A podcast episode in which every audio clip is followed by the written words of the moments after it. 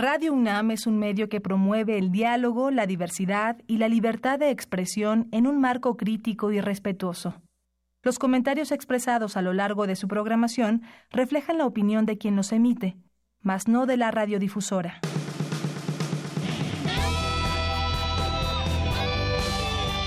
Prisma RU. Relatamos al mundo.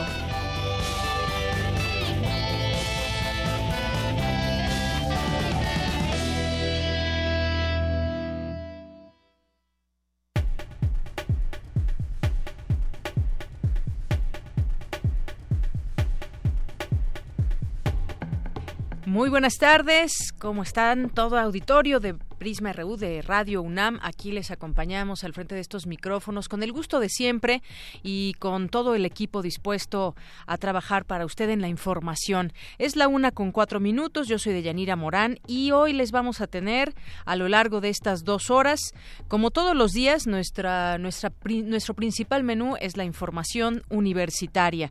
Platicaremos sobre las actividades del rector de la máxima casa de estudios y algunos datos interesantes como eh, un investigador de la UNAM, que es el nuevo presidente de la Corte Interamericana de Derechos Humanos. Les platicaremos aquí sobre su perfil. También estaremos comentando sobre el trabajo en las calles, qué pasa con los trabajadores informales, cuál es su situación. De ello platicaremos con el doctor Carlos Alba, investigador y académico del Colegio de México y coordinador del seminario sobre trabajo y desigualdad. Así que si tienen preguntas, pues de una vez nos las pueden hacer llegar a través de nuestras vías de comunicación con usted. 55 36 43 39 o en arroba Prisma RU o en Prisma RU en Facebook. También tendremos información sobre el nuevo formato para los debates presidenciales y también los conteos rápidos. ¿Cómo va a ser ese nuevo formato de debates presidenciales? Se ha criticado mucho el formato tradicional que hemos visto en distintos eh, momentos y debates. Bueno, pues ahora se pretende un nuevo formato y de aquí eh, sobre ello platicaremos aquí en este espacio. Tendremos aquí al ensamble Shemesh Quartet, que es un grupo de jóvenes con unas voces espectaculares. Tendremos oportunidad de escucharlos aquí en vivo, no se lo pierdan. Antes de las dos de la tarde estarán aquí con nosotros. También estaremos platicando sobre eh, las breves internacionales, nuestra información internacional que destacamos, lo que viene hoy en las páginas de Gaceta UNAM con Hugo Huitrón. También tendremos secciones arriba los de abajo el día de hoy, sin excusa, con el maestro Carlos Narro. Y también tendremos eh, diversa versión con Ruth Salazar. Así que quédese con nosotros, tenemos esto y más para este día. La información nacional que también destacamos y pues quédese con nosotros aquí en el 96.1 de FM. Vamos a irnos con nuestro resumen informativo. Relatamos al mundo. Relatamos al mundo.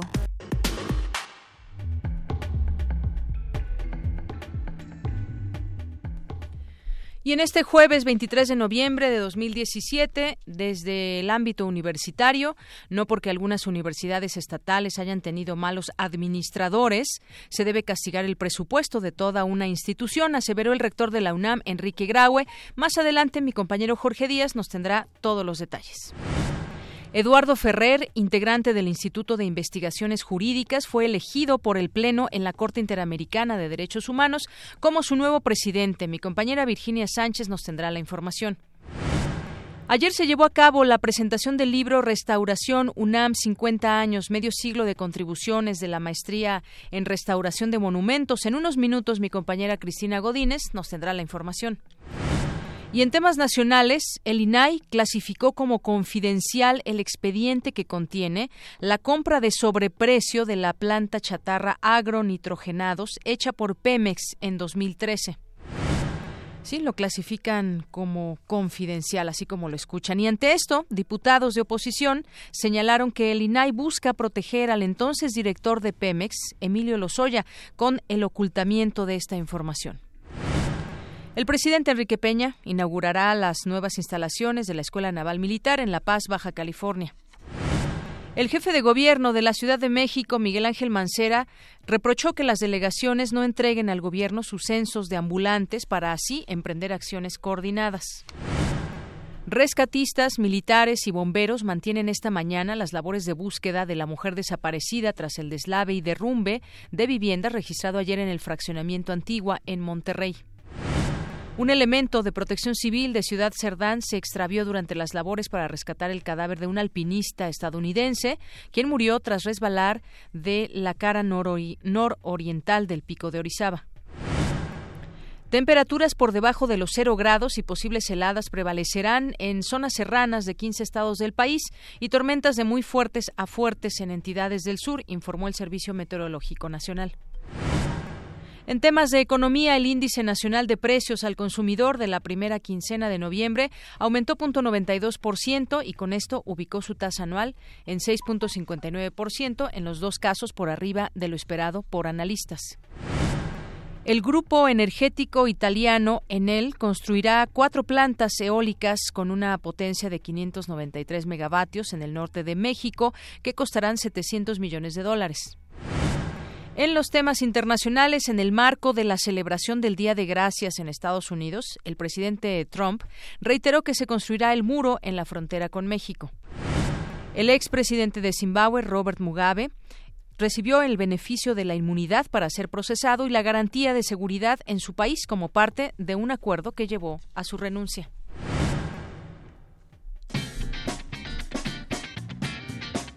Hoy en la UNAM, ¿qué hacer y a dónde ir? Esta tarde a las 18 horas, en el Centro de Investigaciones sobre América Latina y el Caribe, se llevará a cabo la conferencia Aislados de la Embajada Mexicana en Bolivia y Anarquistas en América Latina. Asiste a la sala 6 del edificio de los consejos académicos de área.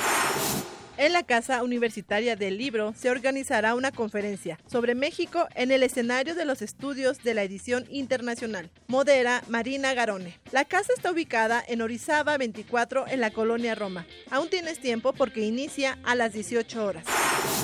A las 14 horas inicia el encuentro de tradiciones y fusiones musicales. Asiste a las islas de Ciudad Universitaria para que puedas conocer las propuestas de autores, cantantes y grupos de lenguas indígenas. El novelista iraní Reza Heshemi presentará su libro El encantamiento de los corderos esta tarde a las 17 horas en la sala de videoconferencias del Instituto de Investigaciones Filológicas.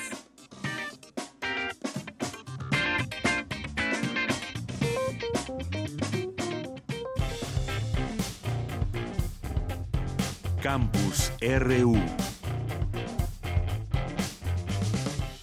Bien, pues después de invitarle a algunas actividades que hay en los campus universitarios de la UNAM, nos vamos ahora a la información. El rector de la máxima casa de estudios, el doctor Enrique Graue, pidió no estigmatizar a las universidades públicas por los malos manejos de algunos funcionarios de esas instituciones. Pues un tema que sigue dando de qué hablar, que hemos platicado. El tema de la educación es muy importante y quedarse sin recursos una institución pública es muy grave. Y Jorge Díaz nos tienes la información. Muy buenas tardes, bienvenido. ¿Cómo estás, Deyanira? Muy buenas tardes. Ya dábamos cuenta de esta petición del rector Enrique Grague de crear una especie de fondo de contingencia para poder hacer frente a los embates económicos que se viven en la actualidad en nuestro país y que las universidades públicas sigan brindando ese servicio a la comunidad, porque de ahí es de donde sale la investigación, la ciencia y el desarrollo de esta nación. El día de el, rector fue entrevistado después de la reunión con el Consejo Nacional de la Asociación Nacional de Universidades e Instituciones de Educación Superior, la ANUIS, ANUIES, en Guadalajara, Jalisco. Ahí eh, respondió a una pregunta específica sobre las universidades locales que han sido observadas por la Auditoría Superior de la Federación y dijo no porque algunas universidades estatales hayan tenido malos administradores, se debe castigar el presupuesto de toda una institución. Escuchemos al rector. Y si ha habido algún desvío, que de alguna forma es responsable de ello, se ha visto, ¿no? Se ha visto y se lleva a cabo aquella normatividad que admite para Pero no por eso hay que sesionar a las universidades. ¿eh? De que haya un administrador irresponsable no quiere decir que la universidad lo sea. Se han venido creando ya un problema económico estructural en algunas universidades públicas, que hay que resolver, por supuesto. Pero esto no quiere decir que se dejen caer en quiebra, ¿no? Es decir, hay que ayudarlos de alguna manera que se resuelvan los problemas. En concreto, el rector dijo que a las universidades públicas en quiebra hay que rescatarlas. Eh, Enrique Graue indicó que la educación superior es prioritaria para el desarrollo del país por lo que reiteró esta petición de apoyar a las universidades públicas que se encuentran en problemas económicos eh, con este fondo de contingencia para rescatar a esas instituciones. El tema que trató el rector Enrique Graue en la reunión de la ANUES en Guadalajara, Jalisco de Yanira.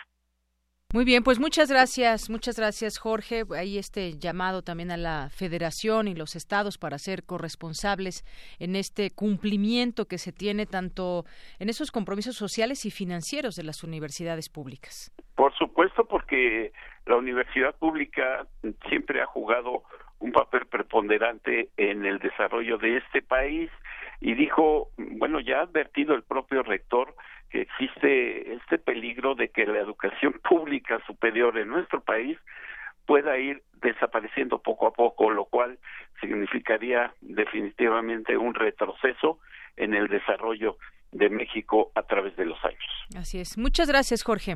Hasta luego, Deyanira. Muy buenas tardes. Y además, no perdamos de vista también respetar la autonomía de estas instituciones de educación superior. Son cinco, ayer dábamos cuenta de ellos, cinco universidades públicas que han operado de manera crítica por falta de solvencia y problemas estructurales. Continuemos con la información universitaria. Mi compañera Cindy Pérez Ramírez estuvo en el Instituto de Investigaciones Estéticas de la UNAM. Bueno, en el, lo que está organizando el Instituto de Investigaciones Estéticas, que eh, pues habló hoy de la ópera, este evento que ayer le dábamos cuenta de música y universidad, este género musical, la ópera creado a fines del siglo XVI y que reúne en una sola obra diversas artes, la literatura, música y dramaturgia. Adelante, Cindy, buenas tardes. ¿Qué tal, Deyanira? Muy buenas tardes a ti y al auditorio de Prisma RU. En el marco del 15 aniversario del Seminario de Música en la Nueva España y el México Independiente y del Sistema Musicat, realizado en el Instituto de Investigaciones Estéticas de la UNAM, el miembro de la Sociedad Internacional de Musicología, Klaus Pichman, impartió la conferencia Transferencias Musicales, Óperas Festivas del siglo XVII, en donde señaló que uno de los ejemplos más marcados del proceso de conversión estética de la política durante el periodo de la temprana Edad Moderna es la producción cortesana de óperas. En el transcurso del siglo XVII se convirtió en un elemento fijo de la cultura festiva europea. Partiendo del establecimiento del género en Florencia y en Mantua en torno al 1600, la idea directriz incipiente del renacimiento del drama de la antigüedad se desarrolló en el sentido de una acumulación de las artes. Las implicaciones políticas de este proceso eran múltiples en distintos niveles. Se extendían desde el despliegue de una opulencia impresionante a la demostración de magnificencia, pasando por el tratamiento implícito de temas de actualidad cotidiana en el guion de las óperas, hasta la manifestación de modelos estéticos. El investigador de Mainz dijo que las direcciones para los procesos competitivos de la canonización de las óperas se marcaron durante los años de 1660. Son en primer lugar los superlativos que inscriben estas obras en el narrativo de la historia musical del siglo XVII pero las más de las veces con la afirmación que el fracaso del Hércole amante significó el final de la ópera italiana en París, mientras el Pomodoro resultó ser un punto culminante en el proceso más largo del establecimiento de la ópera italiana en Viena. En este contexto, muy frecuentemente se olvida cómo las tres producciones reaccionaron muy precisamente uno al otro rivalizando en las posibilidades de enaltecer sucesos políticos en forma estética, creando así los requisitos para establecer la ópera como arte política artística directriz en sus manifestaciones francesas e italiano-habsburgas. Cabe señalar de Yanira que el día de mañana continúan las actividades en el Instituto de Investigaciones Estéticas con el coloquio 15 años de Musicat, revisión de aportes y de construcción de mitos. Hasta aquí mi reporte. Muy buenas tardes. Muy buenas tardes, gracias Cindy Pérez Ramírez. Pues ahí está el contexto de la ópera y su forma estética muy bien explicado. Y vamos ahora con mi compañera Virginia Sánchez. Un investigador de la UNAM es el nuevo presidente de la Corte Interamericana de Derechos Humanos. ¿De quién se trata? Vicky, cuéntanos. Muy buenas tardes. Hola, ¿qué tal, Deyanira? Muy buenas tardes a ti, el auditorio de Prisma RU. Bueno, pues eh, esta nota sobre el, nuevo presidente de la Comisión Interamericana de Derechos Humanos, pues está programada para más adelante. Ahorita lo que te quiero comentar es sobre un documental muy interesante de ella. Eh, te cuento que en nuestro país existe un lugar donde es posible encontrar ecosistemas milenarios que proveen de elementos para seguir estudiando el origen y la evolución de la vida en nuestro planeta. Se trata del desierto de Cuatro Ciénegas, Coahuila.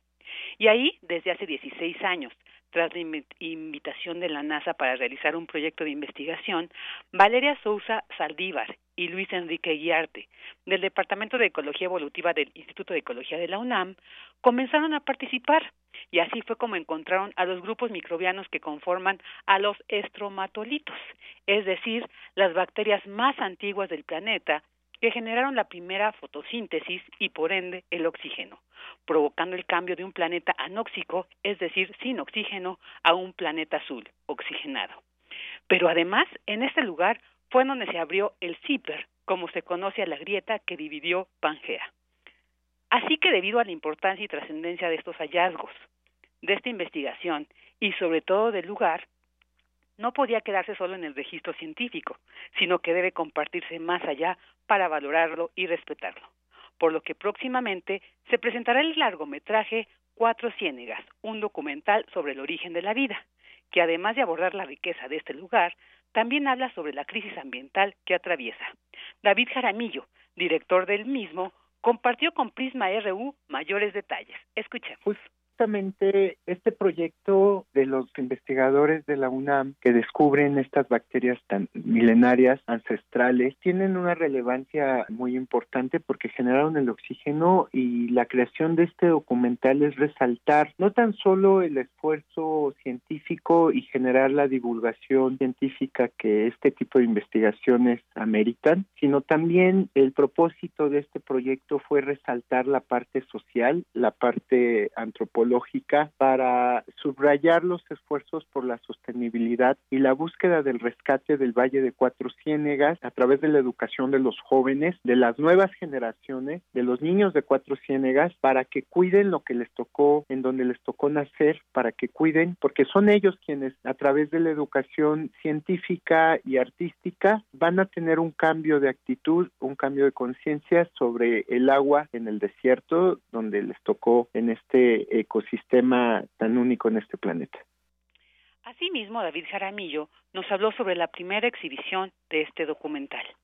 Tenemos la presentación por primera vez de esta ópera prima el 27 de noviembre del 2017, o sea, ya el próximo lunes, en la Feria Internacional del Libro. Estaremos a las 7.30 de la noche allá en Guadalajara presentando este largometraje que dura 68 minutos y bueno, pues abarcaremos todas las problemáticas, pero también mostraremos las soluciones, las soluciones para rescatar un valle milenario. El propósito de este documental fue resaltar prácticamente lo que es pues, los esfuerzos por la sostenibilidad de la gente del Valle de Cuatro Ciénegas. Y bueno, posterior a su presentación en la Feria Internacional del Libro de Guadalajara, el documental seguirá participando en festivales nacionales e internacionales y se espera que el próximo año pueda exhibirse en la Ciudad de México. Y pues para quienes quieran conocer y tener más detalles sobre la realización y el contenido, pueden consultar la página www.documental4cienegas.com. Esta es la información al respecto de Yanira y más tarde les comento sobre la nueva presidencia de la Comisión Interamericana de Derechos Humanos. Claro que sí, Vicky. Muy buenas tardes y muy interesante todo esto que se vertirá en este documental de Cuatro Ciénegas. También quien ha estado muy atenta a todo esto ha sido la doctora Valeria Sousa, que también nos ha platicado en otros momentos sobre este hábitat de especies únicas y más de mil cien especies de plantas y animales. Todo, eh, pues, un descubrimiento, un hallazgo muy importante que que sería muy bueno irlo entendiendo y qué mejor a través de un documental. Muchas gracias, Vicky. Gracias a ti, muy buenas tardes. Muy buenas tardes. Porque tu opinión es importante, síguenos en nuestras redes sociales, en Facebook como Prisma RU y en Twitter como arroba PrismaRU. Relatamos al mundo. Relatamos al mundo. Bien, y ya se encuentra vía telefónica el doctor Carlos Alba, investigador y académico del Colegio de México y coordinador del Seminario sobre Trabajo y Desigualdad. Doctor, bienvenido a este espacio de Radio UNAM Prisma RU. Muchas gracias, Yadira. Mucho gusto. Muy buenas tardes. Muy buenas tardes. Bueno, pues hablar del trabajo en las calles en México es hablar del tema de, de, empleo, es hablar de un tema de ocupación. Según cifras de la encuesta nacional de ocupación y empleo, el año pasado, 2016, en México, más de nueve millones de personas ocupadas no contaban con un lugar fijo de trabajo. Esto quiere decir que, pues, muchas veces trabajan en la vía pública, en puestos semifijos, y se vuelve esto un problema en muchos sentidos. ¿Cómo entrarle al tema del trabajo en las calles en México, doctor? Bueno, podemos entrarle desde mi punto de vista desde tres perspectivas. Una primera perspectiva es observar cómo esta actividad se ha vinculado en años recientes con el fenómeno más amplio de la globalización. En México eh, conocemos ya de hace muchos años una inserción eh, a través de la Fayuca de productos que vienen de Estados Unidos y se venden, se vendían en las calles de México y esto, la época de oro fue de los años 70 al 94 en que se firma el Tratado de Libre Comercio. Pero con esa liberalización de comercio México-Estados Unidos, ya esas actividades de Fayuca resultaron obsoletas y entonces ahora la vinculación más importante eh, de estos vendedores es con China principalmente. Ahora son vendedores locales de productos globales y esta es una primera, digamos, aproximación a descubrir este fenómeno. Aparentemente desligados del mundo global, los vendedores ambulantes ahora son eh, comerciantes locales de productos globales. La segunda dimensión a través de la cual podemos observar este fenómeno es una dimensión que podemos llamar sociodemográfica o socioeconómica. Es decir, vemos en estos vendedores una creación de un trabajo propio ante la dificultad de poder insertarse en el mercado de trabajo formal con salarios decentes. La gente necesita inventar su propio su propio medio de vida, su propio sostén. Entonces, eh, la, la, economía mexicana no ha sido capaz de dotar de trabajo a todas estas gentes y ellas buscan en este en esta actividad la forma de salir adelante. Muchas personas eh, son eh, madres solteras y familias de bajos recursos que necesitan a través de esta actividad eh, pues brindarle apoyo a sus hijos para que estudien, valoran el estudio y muchos hijos de vendedores ambulantes ahora eh, han podido llegar a, estudios de educación media superior, incluso muchos universitarios. Y la tercera, la tercera vertiente, para responder a su pregunta, la tercera manera de ver qué podemos aprender de, de este fenómeno de la venta ambulante es de naturaleza política.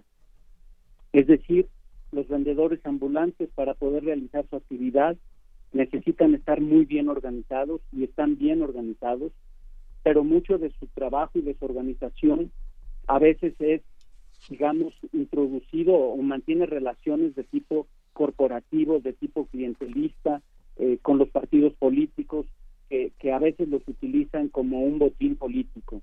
¿no? Yo veo esas tres maneras de, de acercarnos al fenómeno. La, la geográfico-económica, la social-económica y la sociopolítica.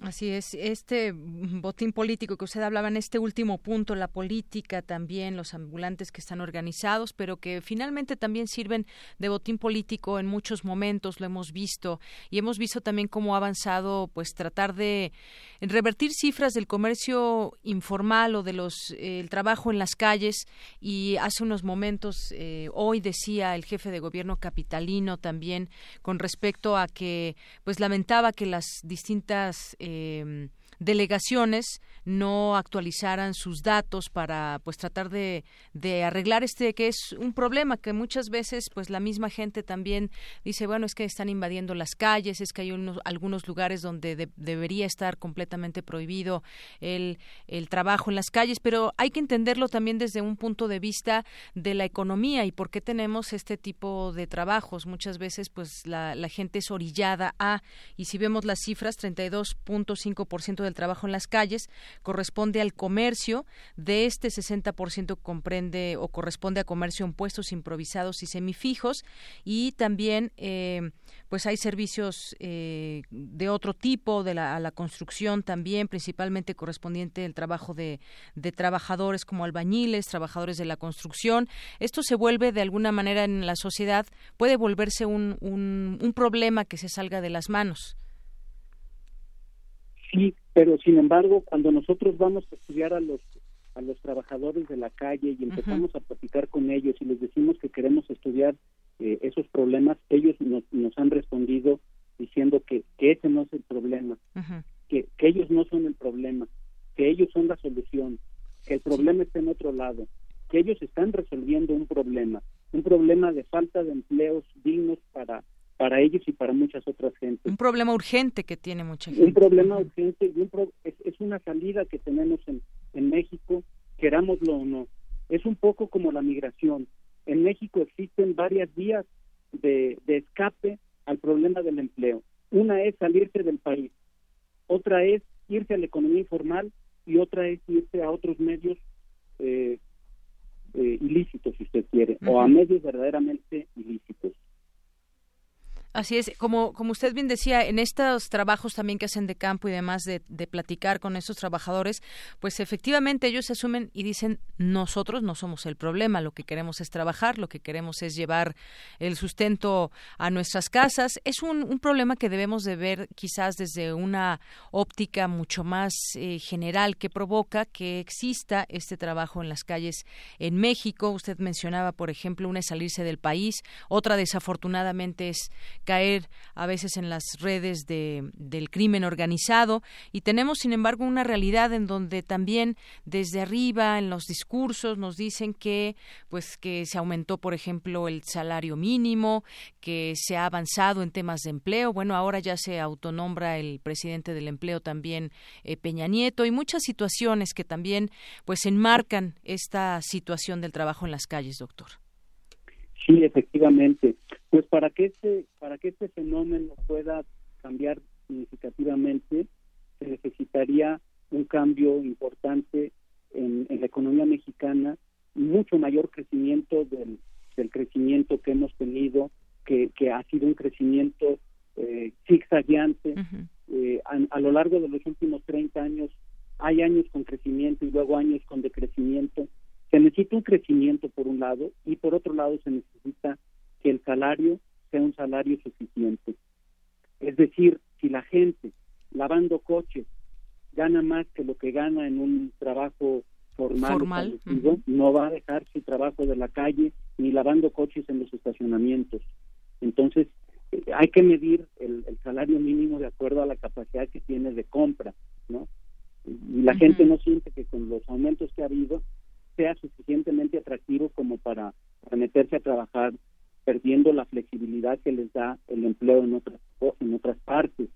Porque hay muchas personas que tienen hijos que tienen que cuidarlos y mantener al mismo tiempo la unidad doméstica y su propio empleo y eso es, es una ventaja que les da para ellos trabajar en la en la calle no Exacto. Y, lo que usted decía, ¿qué tendría que pasar para que esta situación cambie? Pues se tendría que reactivar quizás de otra manera la economía, lo cual se antoja difícil para ser realistas también. Yo creo que de momento seguirá todo este tema de, de, de la economía. Simplemente, pues podemos ir por cualquier calle, yo creo, por cualquier colonia y podemos quizás en un kilómetro ir contando cuántas personas, un kilómetro, dos kilómetros, cuántas personas están en esta economía informal, están trabajando en las calles y de pronto si uno platica un poco con ellos, pues se puede encontrar con profesionistas, se puede encontrar con gente que de verdad, pues dice, llevo años buscando trabajo y este ha sido mi única forma de, de subsistir. Así que pues habrá que entenderlo, como decía yo, desde muchos ámbitos, pero es, es un problema que pues debemos hacer visible. Ahí están las cifras y de pronto, pues eh, cuando se toman esas decisiones de los gobiernos o de las autoridades, hay que limpiar tal o cual zona y entonces, bueno, ponen algún centro comercial y quitan a todos estos vendedores, pues también sabemos que ahí hay un grupo también que necesita, quizás esté en otro lado y busque otro sitio, otra calle, pero el problema subsiste, sin embargo, doctor. ¿Cómo no? Incluso usted ha tocado un, un, punto muy interesante. Eh, si observamos los grandes centros comerciales, pongamos un ejemplo, Perisur, pero puede ser cualquier otro, nos damos cuenta que alrededor de estos centros comerciales hay una cantidad de, gente trabajando, ofreciendo comida más barata a las personas que trabajan también adentro de los de los negocios comerciales. Exactamente la gente no tiene un salario suficiente para comer dentro y se tiene que salir a estos lugares. Entonces hay una complementariedad entre la economía llamada formal un apoyo mutuo informal. Exactamente. No son tan tan tan tan opuestos como parecen. Así es. Bueno, pues muy interesante todo esto que, que, nos dice y sobre todo pues deriva de estas investigaciones que ustedes hacen, esta, eh, pues este seminario también sobre trabajo y desigualdad, que justamente el trabajo en las calles nos habla también de desigualdad. No todos tienen la oportunidad de acceder a un trabajo formal, como desde el discurso se nos sigue diciendo vuélvete formal porque te conviene más, pero ¿qué es convenirle? ¿A quién le conviene? ¿Al Estado? O a la gente, debería convenirle más a la gente. Y bueno, pues doctor, le agradezco mucho que platique con nosotros de estos temas. Con mucho gusto, Yadira, en otra ocasión, encantado. Muy bien, muchas gracias, hasta luego. Hasta luego, mucho gusto. Igualmente, buenas tardes, doctor Carlos Alba, investigador y académico del Colegio de México y coordinador del Seminario sobre Trabajo y Desigualdad, el trabajo en las calles, qué pasa con los trabajadores informales. De verdad, hagamos ese ejercicio y veamos cuánta gente cuando pasemos por las calles, cuando salgamos a caminar, a irnos hacia nuestro trabajo, hacia la casa, cuántas personas están en la informalidad y cuál es también su historia. Es interesante conocer, no solamente decir no los queremos aquí, esa es una, una actitud que se ha tomado también desde gobierno, sino más bien cómo solucionar ello. Ellos mismos dicen, nosotros no somos el problema. Porque tu opinión es importante, síguenos en nuestras redes sociales, en Facebook como Prisma RU y en Twitter como arroba PrismaRU.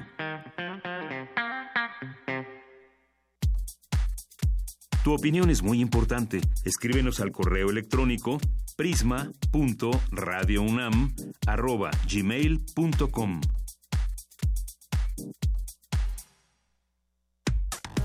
Relatamos al mundo. Relatamos al mundo. Continuamos una de la tarde con 36 minutos. Vamos a escuchar esta información que nos preparó Dulce Wet.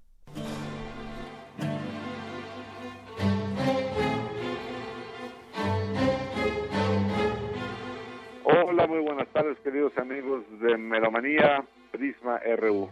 Aquí con ustedes, Sergio Cárdenas. Estamos en este año en un festejo importante para la cultura nacional.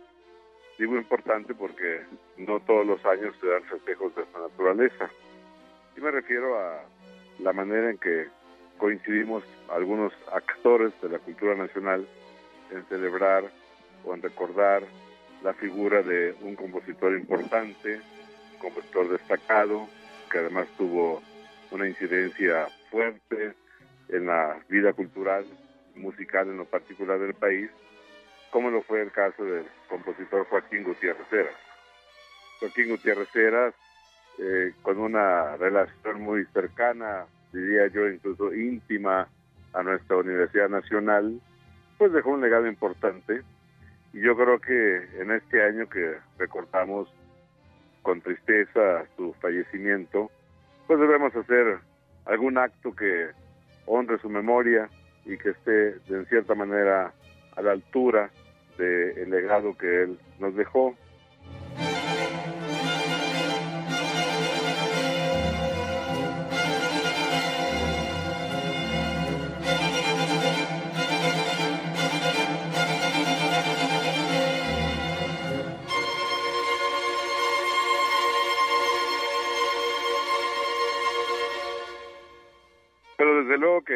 La contribución importante también está en función de otro aniversario que coincide en este año, que es el nonagésimo aniversario de su nacimiento. Yo creo que los actores culturales y específicamente los actores musicales de la música de concierto de México, de la música de cine, etcétera, pues debemos pensar en hacer actividades que honren la memoria, que honren el legado y que honren esa actividad que hizo en vida con tanto éxito Joaquín Gutiérrez Heras y que en mi opinión debe ser también asumida como un reto para todas las generaciones posteriores. A mí en lo personal y de hecho también a la Facultad de Música, donde soy catedrático de tiempo completo, nos parece importante que estemos en este año ya por segunda ocasión en este caso, honrando la memoria y el legado de Joaquín Gutiérrez Heras, con un concurso de composición musical que lleva justo su nombre, se llama Premio Joaquín Gutiérrez Heras. Esto se logró gracias a la colaboración y el apoyo de los herederos, la familia cercana heredera de este gran compositor mexicano, y que desde hace dos años se ha venido instituyendo aquí en la Facultad de Música para las generaciones jóvenes de los estudiantes de composición musical. Y en ese año justo coincide con el segundo otorgamiento de este premio Joaquín Gutiérrez Heras, y que consistió en el concurso interno en la Facultad de Música para los compositores o los que están estudiando esa carrera en nuestra facultad, que tenían, tuvieron el reto de escribir unas piezas para una orquesta de cámara que ya muchos de ustedes conocen porque ya hemos actuado ahí en los estudios de Radio UNAM y que es este magnífico ensamble de cuerdas que se llama Consortium Sonorus, un joven ensamble de cuerdas de la Facultad de Música que fundé a principios del año pasado, 2016, y que en esta ocasión pues eh, confirma su ascendencia y su compromiso universitario participando como instrumento ejecutor más importante de este premio Joaquín Gutiérrez Heras y que va a coincidir prácticamente con el aniversario nonagésimo de este compositor porque serán los días 24, 25, 26 de noviembre próximo, cuando las tres obras ganadoras, declaradas ganadoras por el caso de composición de nuestra facultad, sean expuestas en público por nuestro grupo Consortium Sonorus y de esta manera pues se participe en la memoria, yo creo que gozosa, de este compositor por tantas cosas que dejó al país para las generaciones posteras. Considero, por lo tanto, importante que la comunidad en general, el público mexicano, tenga acceso y conozca que cuando una persona fallece no se acaba su actividad, y menos cuando se trata de un compositor que en vida tuvo tanta aportación a la cultura nacional y a la cultura musical de manera específica, y consideramos importante que nuestra participación, en tanto que un ensamble de cuerdas joven, vibrante, vigoroso, con altísima calidad, pues sea justo el encargado de mostrar en público, de exponer en público estas tres piezas ganadoras del concurso que honra el premio Joaquín Gutiérrez Heras. Ojalá nos puedan acompañar. Los conciertos tendrán lugar en la Ciudad de México los días 24 y 26 de noviembre en las dos bibliotecas, dijéramos, ejemplares como son la Biblioteca Vasconcelos, allá por el rumbo de Buena Vista, al norte de la Ciudad de México, y la Biblioteca de México, que está en la Plaza de la Ciudadela. Pero también tendremos oportunidad de llevar eso al interior de la República, con un concierto que ya se ha empezado a anunciar en la parroquia de San Luis Obispo en Huamantla, Tlaxcala. Ahí en ese caso coincidiendo también con un homenaje a otro compositor mexicano importante, a la sazón fundador de nuestra Facultad de Música, como fue el caso de Tlaxcalteca Estanislao Mejía. Yo considero que esta es una aportación importante y que nos da mucho gusto, nos distingue el participar en esta celebración de la, dijéramos, la doble manera de celebrar o de recordar a Joaquín Gutiérrez Heras, como es el quinto aniversario de su fallecimiento y el nonagésimo de su nacimiento. Y claro, lo hacemos desde la UNAM, que como dije, es una institución con la que Joaquín Gutiérrez Heras tuvo una relación muy estrecha, llegó a ser director de esta, justo de esta estación Radio UNAM, y en fin, una larga serie de aportaciones que nos ha dejado y que creo que todos debemos tener oportunidad de conocer, de admirar e incluso de compartir con otros compatriotas. Ojalá y todos lo puedan disfrutar.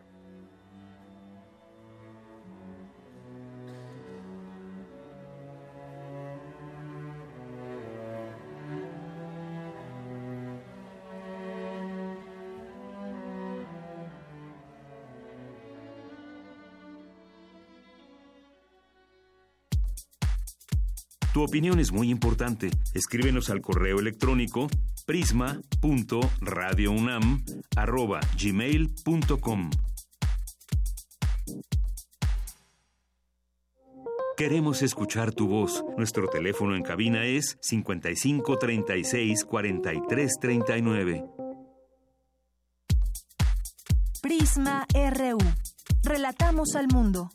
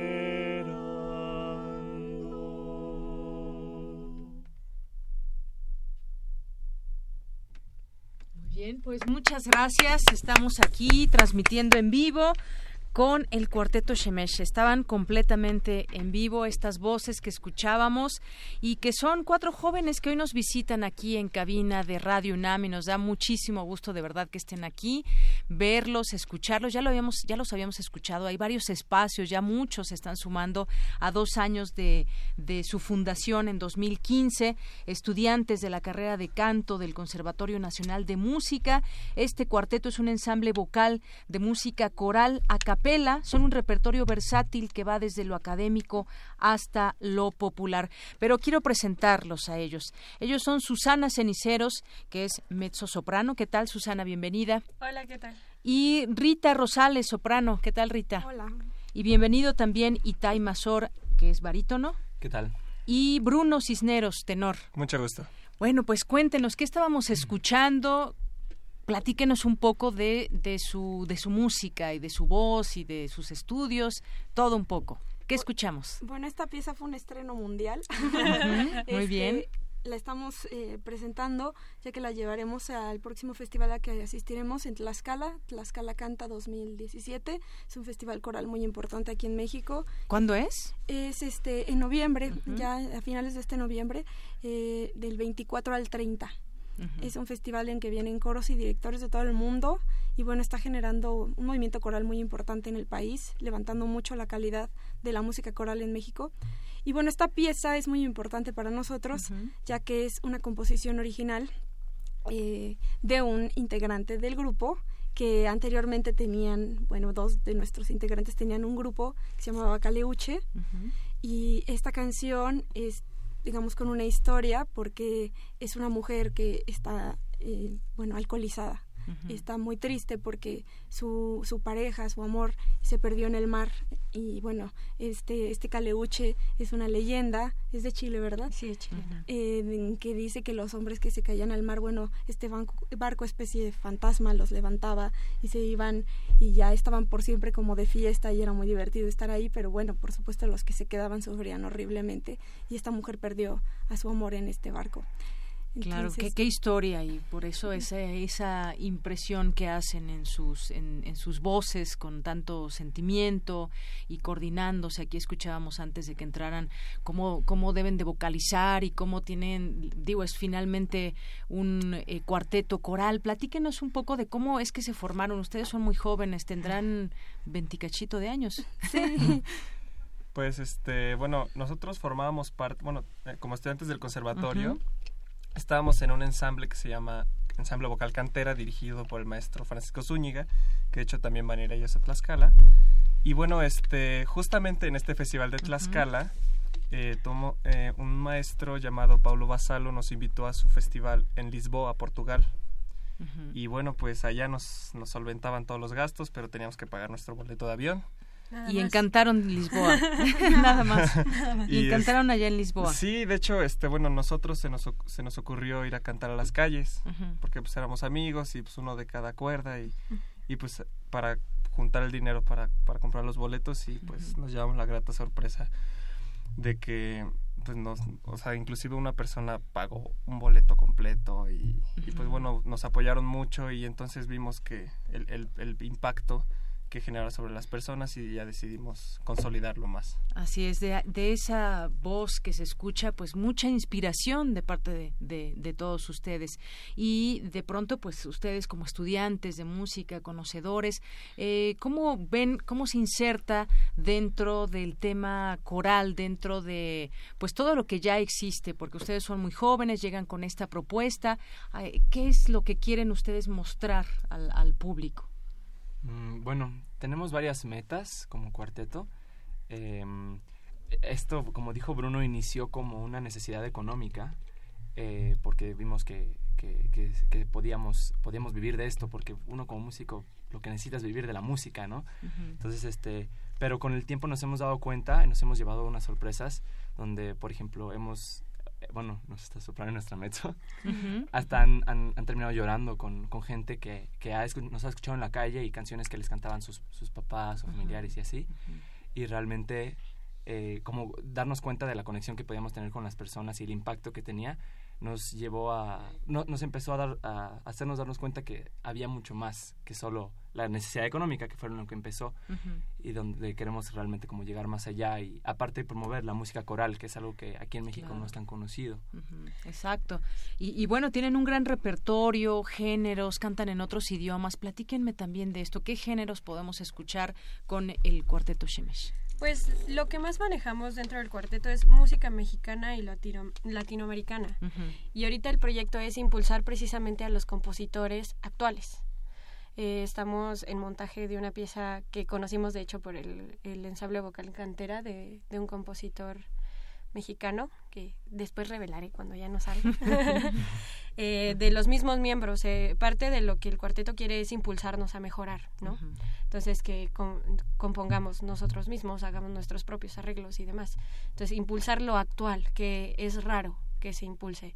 Siempre la gente suele o agarrar los mismos arreglos o las mismas piezas de antes o, no sé, eh, las composiciones más clásicas, ¿no? Eh, italianas, eh, francesas, todo esto, pero el impulso mexicano creo que es algo, o creemos más bien que es algo muy necesario en este momento. sí, bueno, cabe mencionar que también pues tenemos un poco como repertorio base el, Renacimiento, que fue lo que, que, hemos cantado también mucho y, bueno, es, es, lo que nos ha dado más bases para cantar cualquier cualquier género de repertorio.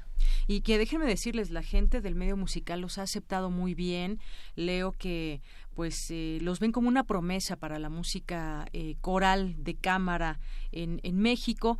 Platíquenme un poco de sus voces, cómo se define quién puede ser qué voz, cómo, cómo, cómo cuidan esa voz, cómo descubrieron al estudiar música su voz, que no es cualquier cosa.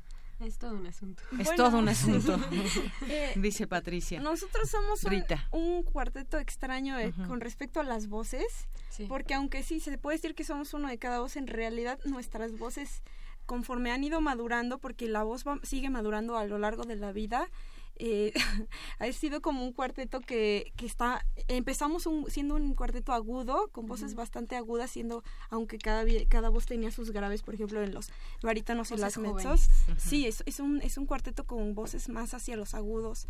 Entonces, este, hemos tenido que adaptar, eso también ha hecho una necesidad, por supuesto.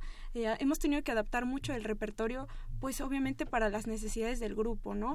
Entonces, eso también ha hecho que el cuarteto tenga un color muy particular ¿no? Que eh, pues escuchan al cuarteto y a algunos les gusta, otros tienen una opinión muy eh, muy, no sé, muy personal, no sé, ¿no? Muy específica sobre las voces de cada uno de ustedes. Pues sí, porque somos cuatro estudiantes de, la carrera de ópera, ¿no? Este, en sí, esa es nuestra carrera en el conservatorio. Estamos desarrollando la voz con bel canto y sin embargo trabajando la vieja escuela de música coral, que es el empaste total y, buscar siempre, este, eh, pues sonar como un solo eh, instrumento.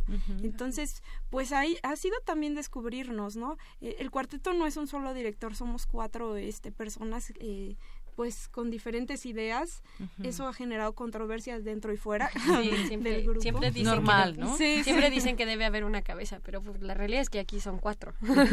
y pues eso ha hecho también que, que seamos muy flexibles con, con nuestras con nuestra identidad, ¿no? O sea, que nos permitamos también ser un poco libres y, experimentar y, y, de repente, bueno, no se puede ahí, vamos a probar acá y, y eso es bueno porque nos hace conocernos mucho y lo que decían por allá, ¿no? Crecer, crecer este, en, la, en los talentos y las capacidades de cada quien. Claro, y ya se han presentado en muchos lugares, es lo que he estado leyendo, los hemos podido ver en televisión, en algunos sitios eh, escolares, en distintas escuelas, en varios lugares. Ahora, pues están por irse a, Tlaxcala. Me gustaría que nos canten algo. O, ¿Qué nos van a cantar para que el auditorio lo siga conociendo, se encanten, como seguramente lo han hecho muchos y ya se encantaron muchos que no los conocían y que al inicio escucharon sus voces? ¿Qué, qué vamos a escuchar? A ver, cuéntenos. Pues la, la, pieza que vamos a interpretar también es composición original del cuarteto. Se llama Cuerpo Pintado, también es un estreno mundial. Muy bien, Cuerpo Pintado. Cuerpo Pintado. Muy bien, pues adelante cuando gusten.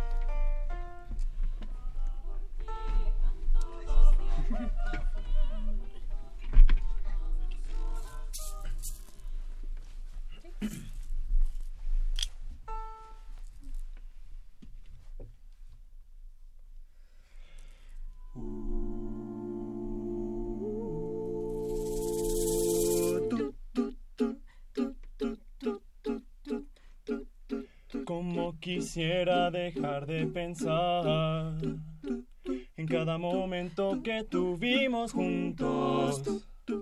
Lo que yo daría por poder olvidar tu aroma dulce y tus lindos ojos. Ambos sabemos que no pasará. Lo que sea que sucedió quedó aparte. Aparte. Ahora solo nos queda regresar a la rutina que nos corresponda y olvidar. Pero tengo el cuerpo pintado de tu boca color carmín, las manos bien inquietas porque no te pueden sentir. La mente me está explotando y tú no te quieres salir. Y no te quieres salir. Te has convertido en alguien para mí que supera el hecho de ser solo amigo. No sé si tú tendrás el mismo fin. Te gustaría tal vez estar conmigo. Lo que sí sé es que no hay vuelta atrás. Ni forma de arrepentirme o de cambiarme. Ahora solo nos queda esperar.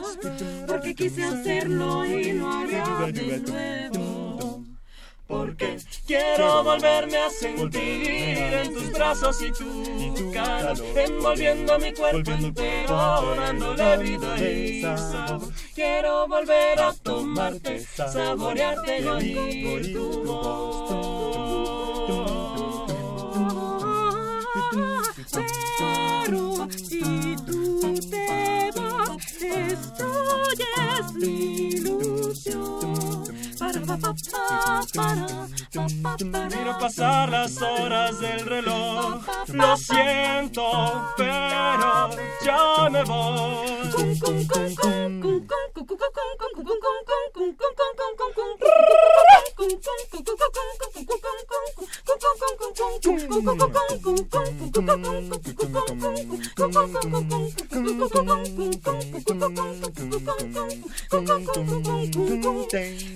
El cuerpo pintado. Si te vas, si te vas, ¿qué voy a hacer? Tengo el cuerpo pintado. Yo te juro que por ti volveré. Tengo el cuerpo pintado. Ay, píntame, píntame, píntame. Tengo el cuerpo pintado.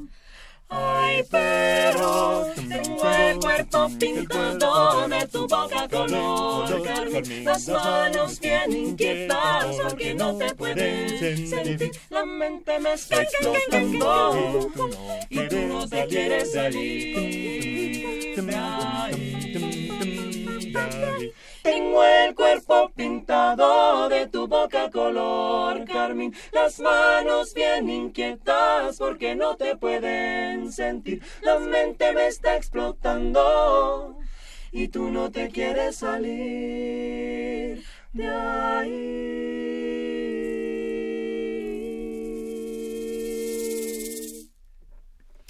Pues bravo, bravo. La verdad es que se quedan cortos los quienes han eh, dicho que tocan los corazones, porque tocan el corazón y más allá, de verdad. Eh, tenerlos aquí además tan de cerca, créanme que para mí también es algo muy grande porque los hemos visto en varios en varios espacios. Lo pueden la gente consultar este cuarteto Shemesh por internet y ahí van a ver quiénes son y se darán cuenta de lo que les hablo tenerlos a los cuatro enfrente. Es un gusto. Y nos decía aquí nuestro productor vamos a terminamos o regresamos a- que nos dice que nos va a dar un poquito más de tiempo pero vamos a ir al corte nos esperan tantito y regresamos a platicar con ustedes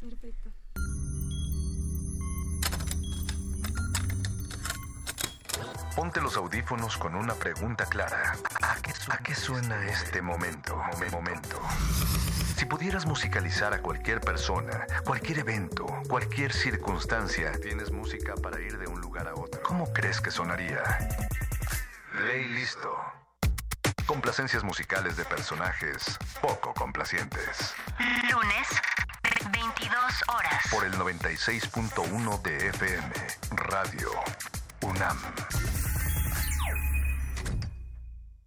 El Instituto Nacional Electoral implementa un plan de contingencia que facilita a la ciudadanía la reposición de su credencial para votar. En caso de que tu localidad haya sido declarada zona de emergencia, podrás realizar el trámite sin presentar ningún documento. Acude a un módulo e identifícate con tu huella digital. Tu credencial saldrá con los mismos datos que tenía y podrás recogerla en cinco días hábiles. Para mayor información, llama a Inetel o visita INE.mx. Instituto Nacional Electoral. INE. En el año 420 a.C., un hombre pasaba horas tratando de resolver los enigmas orgánicos del ser humano. Hoy, gracias a él, lo último sobre investigación y salud llegará a tus oídos. Hipócrates 2.0. Investigación y vanguardia en salud. Escucha esta serie coproducida por el Programa Universitario de Investigación en Salud y Radio UNAM, todos los martes a las 18 horas por el 96.1 de FM. Radio UNAM, Experiencia Sonora.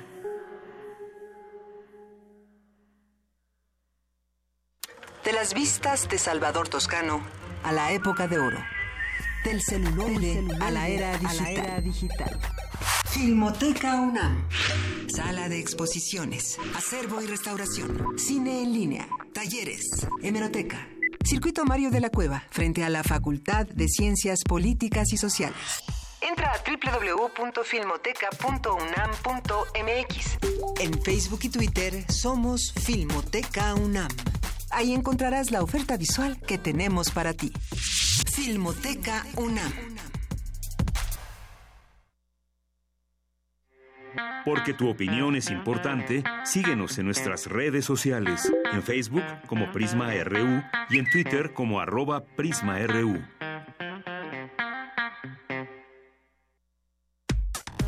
Relatamos al mundo. Relatamos al mundo. Bien, pues ya estamos de regreso aquí en Prisma RU en el 96.1 de FM y bueno, pues en las redes les ha gustado mucho a la gente que nos están escuchando, les mandan muchos saludos y que está muy chi muy chida su música. bueno, por aquí nos dicen eso. Connie Valadez, Magdalena González, muchos saludos. Juan Joem, eh, también eh, José Luis Sánchez, las personas que se vayan sumando. Killing Sortona, Ismael Gallegos, Esperanza. Muchas gracias. Muchas gracias a todas las personas que nos escuchan también a través de www.radio.unam.mx porque por ahí se, este estreno mundial se escuchó en el mundo, seguramente. Porque en cualquier parte del mundo se puede escuchar Radio UNAM. Bueno, pues sigamos platicando un poco. Ahorita fuera del aire decían, bueno, es que son cuatro personas y cada una tiene también ideas y de pronto han hecho camino al andar en este tema de la música, de sus voces. Llevan apenas dos años y yo creo, esperemos que se queden muchos años juntos. ¿Cómo ha sido esta relación también entre, entre ustedes y, y sobre todo pues en el término profesional de cómo van cambiando? ¿Qué se imaginaron? ¿A dónde quieren llegar o a dónde podían llegar? ¿A dónde han llegado? Pues siempre Patricia. Es, siempre es un Susana, Susana soprano. siempre es un asunto la convivencia, ¿no? Pero creo que ya estamos en un punto de armonía. ya nos adaptamos mucho a nuestros caracteres. Porque somos cuatro personas con un carácter muy fuerte, todos, todos, todos tenemos un carácter muy fuerte. Entonces, ahí es cuando aprendes a ceder, a convivir y que lo más importante al final es la música, no tu ego o todo lo demás, ¿no? Así es. Entonces, pues nos hemos descubierto mucho también en nuestras debilidades y fortalezas por lo mismo, o sea, de esta convivencia. Y yo agradezco mucho el, el haberlos encontrado en el camino, porque es raro encontrar gente que se comprometa tanto con un proyecto. Ese, eso creo que es lo que más ha hecho que Shemesh pueda subir y subir con constancia, ¿no? Y con, con un, una velocidad un poco más rápida. Porque hay un compromiso de parte de los cuatro, porque creo que para los cuatro el proyecto es nuestro. No es como, ah, es de fulanito, ¿no?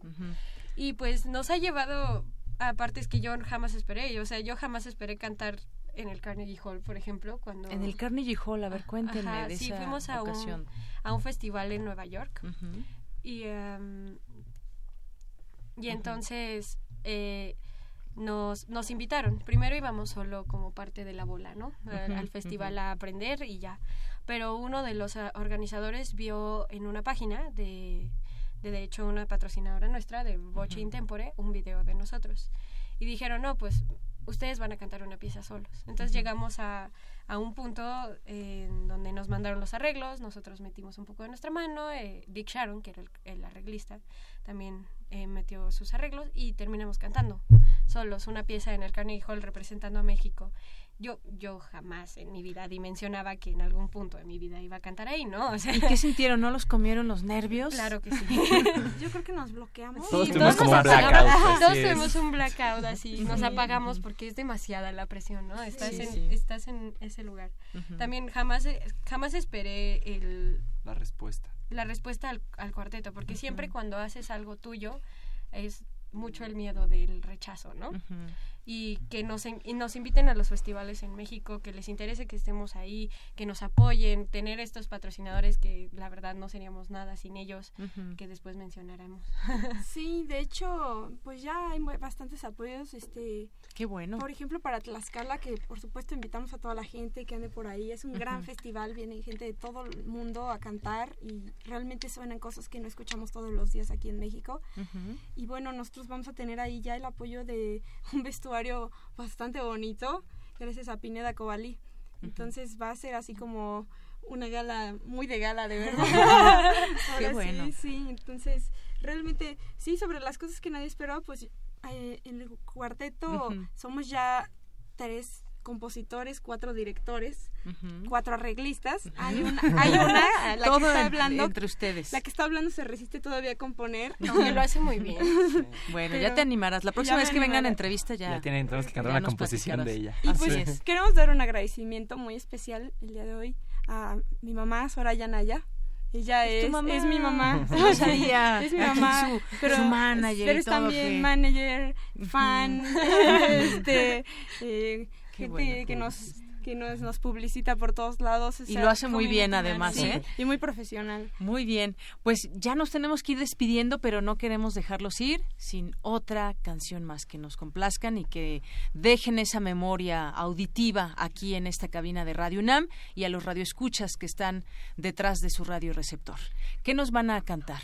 Ok, eh, para todos los escuchas vamos a cantar una pieza de desamor, de despecho, llamada Adiós. Adiós. También original del cuarteto. Muy bien, adelante.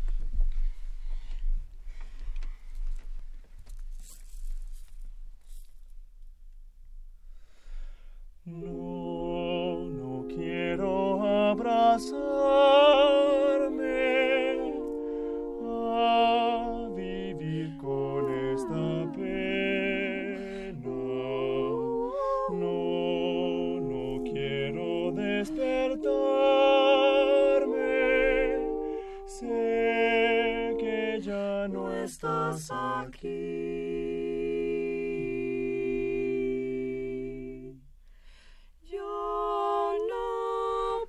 Conservar a ese lazo tan especial que me dio la oportunidad y no la supe aprovechar. Una mentira sin igual, sin igual, enterrada bajo el mar, bajo el mar. Y aunque sin lugar a duda yo te amé con tanta locura, hoy te tengo que decir adiós. Para, para, para para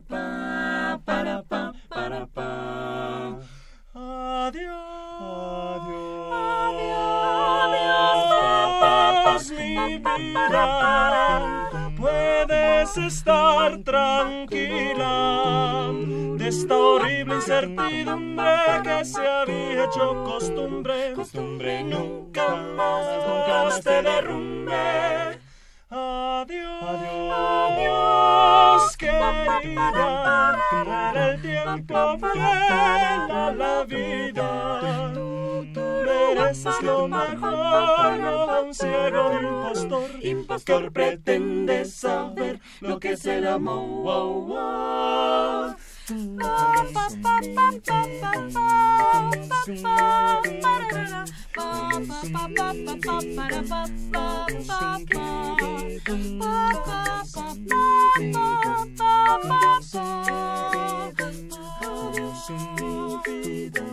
oh, oh,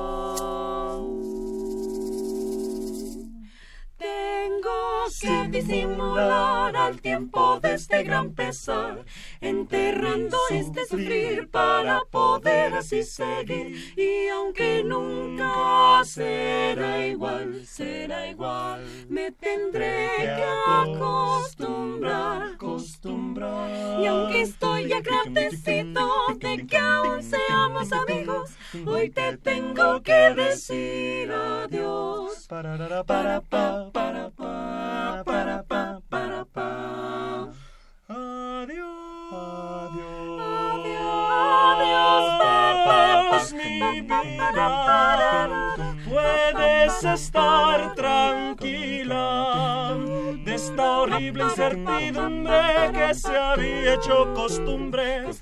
Nunca más, nunca más te derrumbe.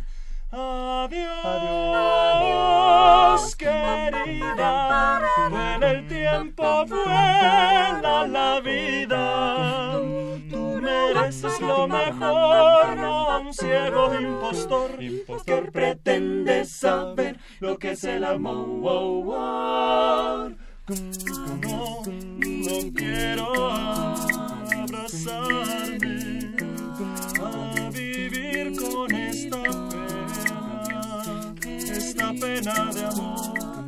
No quiero despertarme. Sé que ya no estás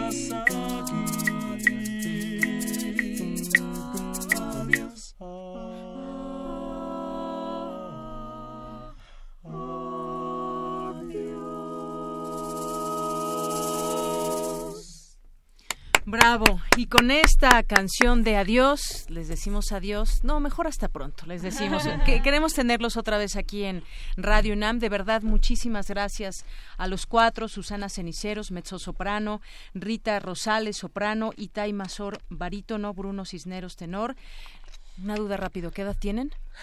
¿Cuántos años Ah, tienes, ah, Susana? yo- A ver. Ah, Susana, bueno, 22. 22. Yo 25, Rita. 25. Yo 21. 21 y... Y yo 22. Muy bien, bueno, pues les auguramos un éxito enorme. Apenas dos años de- del cuarteto Shemesh. Muchas gracias de verdad por venir. Miren, aquí les están aplaudiendo también de este lado. Muchas gracias. Gracias. Gracias y en Tlaxcala, el siguiente punto. Sí, no olviden seguirnos en nuestras redes sociales. sí, sí, claro. En Facebook como Shemesh Quartet, E S-H-E-M-E-S-H. Y bueno, en, en Twitter En como Twitter Shemesh como Q. Shemesh Q y en Ujú. Instagram como Shemesh Quartet, igual. Y ya, es todo. Muy bien. Bueno, pues muchísimas gracias. Su material se puede conseguir, digo, los podemos escuchar en, en la red, pero en YouTube está en- en YouTube. fotos, videos, sí. Muy bien. Pues muchas gracias y cuando presenten un disco aquí, por favor. Claro. El estreno mundial aquí. Ah, claro muchas sí. gracias. Hasta luego y Hasta gracias luego. Soraya también. Prisma RU. Relatamos al mundo. Prisma RU. Relatamos al mundo.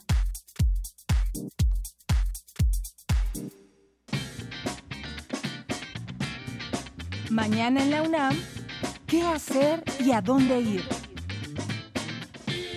No te puedes perder la sesión de clausura del ciclo de conferencias Texto Literario y Contexto Social. Se trata del libro Alicia en el País de las Maravillas de Lewis Carroll, mañana a las 12 horas en el Salón de Actos de la Facultad de Filosofía y Letras.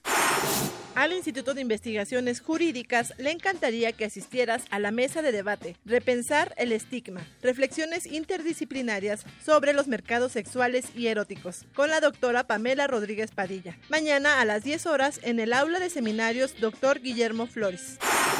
Mañana inicia la campaña de donación de sangre. Si te interesa colaborar, asiste del 24 al 26 de noviembre de las 9 a las 18 horas al módulo de autocuidado en el Campus 1 de la Facultad de Estudios Superiores Zaragoza.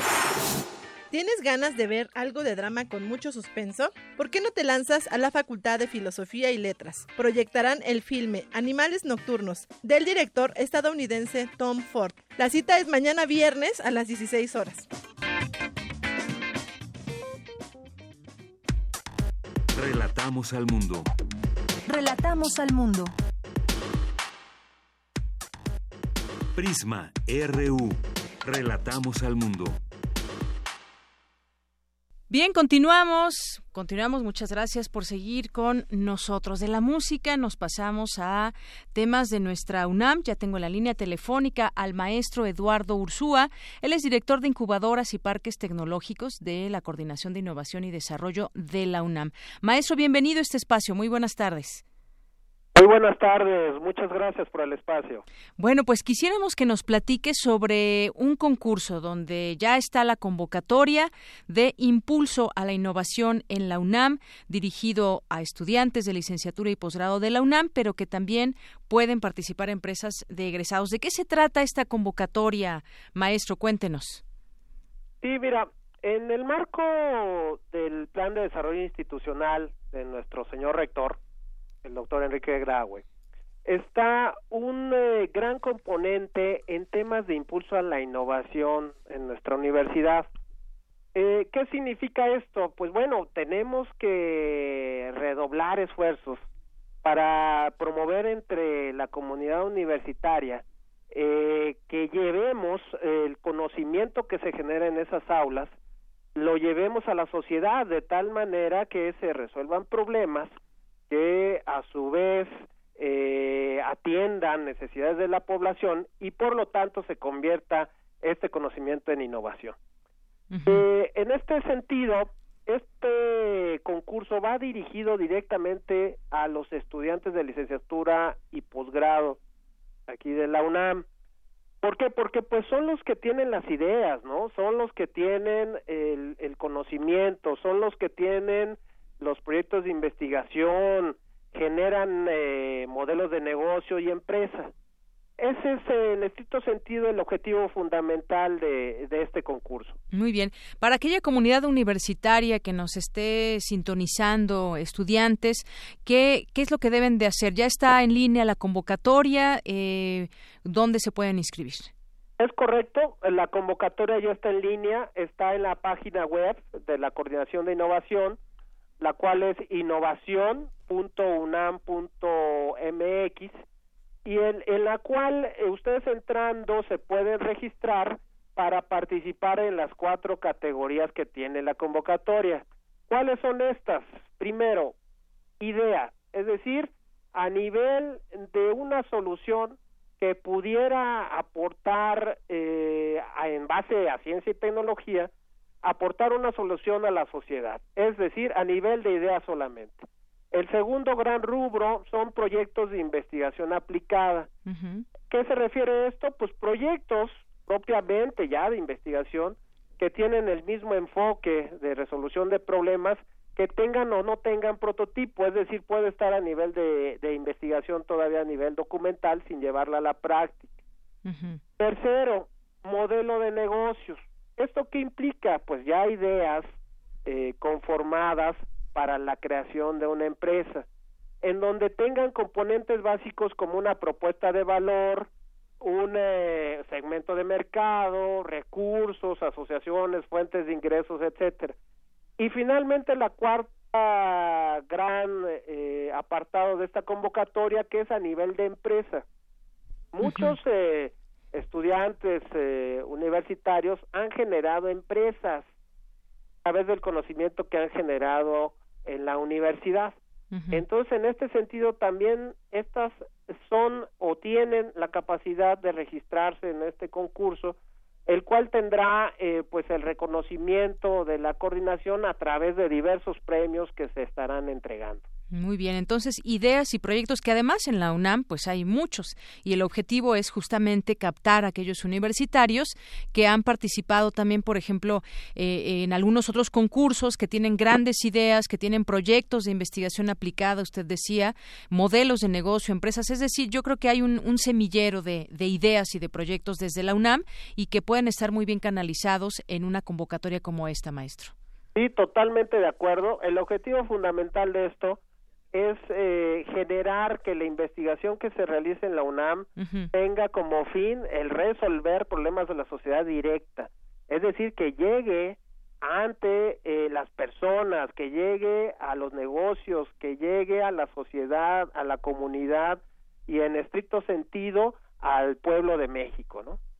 Muy bien, pues ahí está esta invitación, esta página a la que pueden acceder los universitarios. Desde aquí, de verdad, los invitamos a que si tienen proyectos, tienen, tienen ideas, por favor se inscriban aquí a, este, eh, a esta convocatoria de impulso a la innovación en la UNAM. Maestro, pues muchas gracias por platicarnos de qué trata esta convocatoria. Agradezco mucho la oportunidad de Yanira y nada más recordarles la convocatoria en donde se pueden ustedes registrar está en la página web de la Coordinación de Innovación y Desarrollo, es en la página innovación.unam.mx. Muy bien, innovación.unam.mx. Muy bien, pues muchas gracias, maestro. Muchas gracias, Deyanira. Estoy a tus órdenes. Igualmente, hasta luego. Muy buenas tardes al maestro Eduardo Ursúa, director de incubadoras y parques tecnológicos de la Coordinación de Innovación y Desarrollo de la UNAM. Queremos escuchar tu voz. Nuestro teléfono en cabina es 55 36 43 39. Bien, y continuamos ahora con más información de la UNAM. Este jueves concluye el coloquio Los acosos a la civilización en su etapa en la UNAM, porque recuerden que continuará este coloquio allá en Guadalajara, en la Feria Internacional del Libro. Mi compañero Jorge Díaz nos tiene la información. ¿Qué tal, Jorge? Muy buenas tardes. ¿Cómo estás, Deyanira? Muy buenas tardes. Y la continuación de este coloquio será el próximo 25 de noviembre, el, próximo domingo, en donde habrá o continuarán estas eh, tres últimas mesas, tres últimos paneles, en donde participan aproximadamente 30 personalidades de todas las eh, disciplinas de las ciencias sociales, exactas, de todos los temas que están hablando justamente acerca de los acosos a la civilización. El día de hoy tocó el turno a un tema pues que, que afecta al periodismo, el acoso al periodismo. Estuvieron presentes Anabel Hernández, quien como todos sabemos ha sido de las eh, más aguerridas periodistas en cuanto a la investigación de los desaparecidos de Ayotzinapa, la relación entre el narcotráfico y eh, algunos eh, gobernantes de nuestro país, dio datos que ya sabemos, pero que no está por demás recordarlos. De Yanira, 11 periodistas muertos solamente en este 2017, 115 eh, muertos también en la última década y 108 desaparecidos. No se sabe el paradero de estos informadores a lo largo de la historia que se tiene registrada en cuanto a las agresiones a periodistas. Dice eh, Anabel Hernández que han, han muerto más eh, sus, sus informantes, los que le daban información a ella, pues han ido muriendo poco a poco, uno tras otro, han sido asesinados, desaparecidos, agredidos. Aunque existe una ley de protección a periodistas, dijo Anabel, es solo un maquillaje y una simulación. En Europa, por ejemplo, estas leyes no existen porque no son necesarias. Hay una libertad de expresión adecuada. Dice Anabel Hernández, pues mejor que no exista en nuestro país.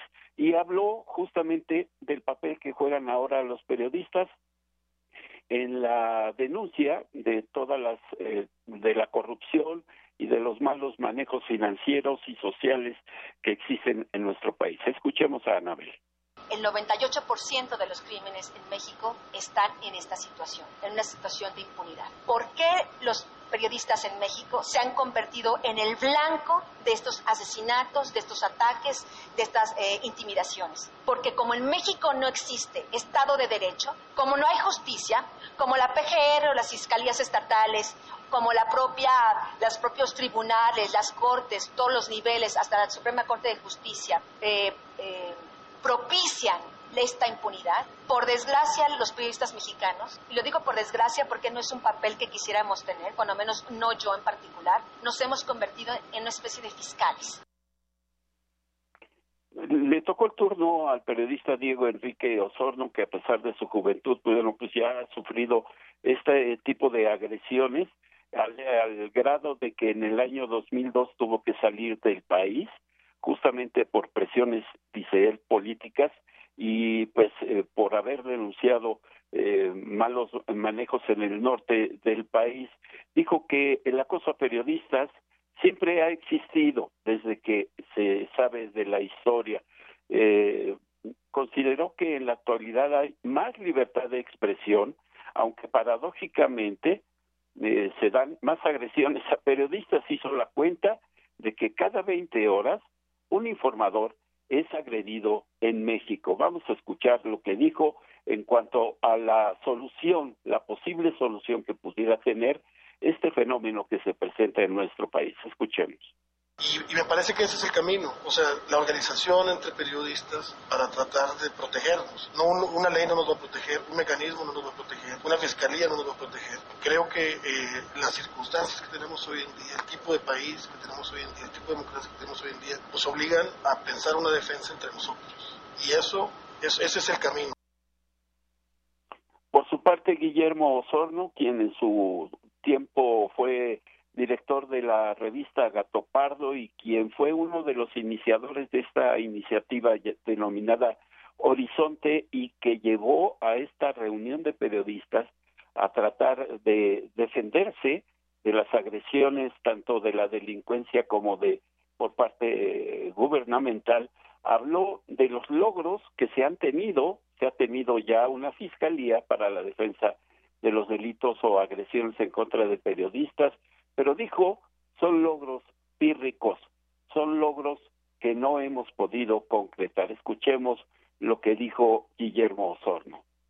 En, retrospectiva, lo que, como ha dicho Anabel y como ha dicho Diego, lo que se siente es una especie como de eh, victoria pírrica, porque en realidad sabemos que significa eh, una simulación eh, muy grande. El mecanismo de protección tiene unos enormes déficits, enormes dificultades, eh, coloca a los periodistas en un, en un lugar horrible eh, y las leyes de protección pues, son este, de papel y hay una eh, enorme impunidad.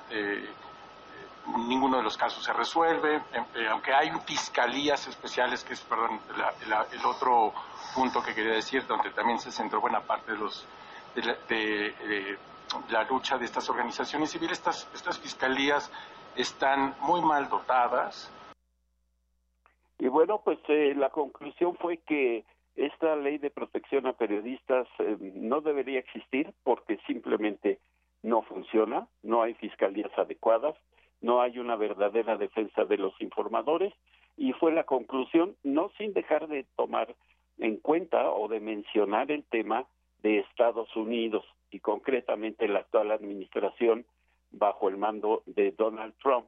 Señalaron los tres periodistas que a pesar de que Estados Unidos se ha caracterizado por esa libertad de expresión, porque cada televisora, radiodifusora, periódico puede decir lo que quiera, parece ser que en el proceso de la actual eh, de la actual administración estadounidense esto ha sufrido un deterioro. Esto es que poco a poco también la censura está invadiendo, está permeando en la sociedad norteamericana. Aparte de lo que se dijo de Yanira en el acoso al periodismo, más tarde la conclusión aquí en la Ciudad de México de este coloquio con el tema eh, de este coloquio con el tema arte y cultura como formas de resistencia y de lo cual estaremos al pendiente. De Yanira, el reporte que yo te tengo. Gracias, Jorge. Oye, pues qué interesante todo esto y no se deja de hablar de este tema de los periodistas, de esta ley de protección que no funciona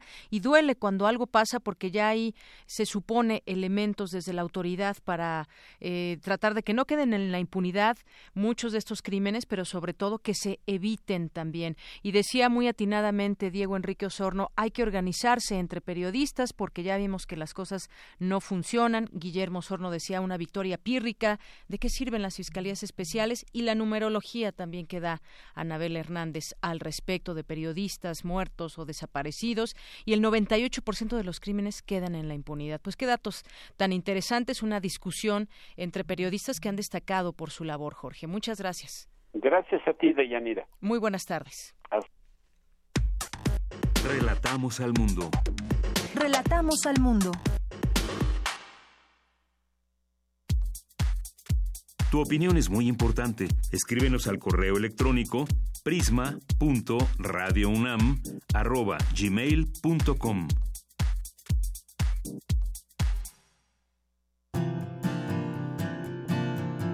Gaceta UNAM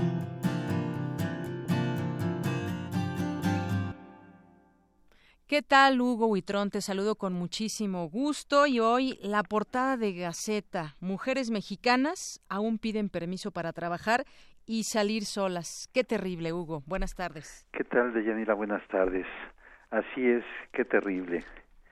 Es una encuesta de género que realizó Patricia Galeana de la Facultad de Filosofía y Letras y expuso estas cifras que sí son alarmantes. ¿no?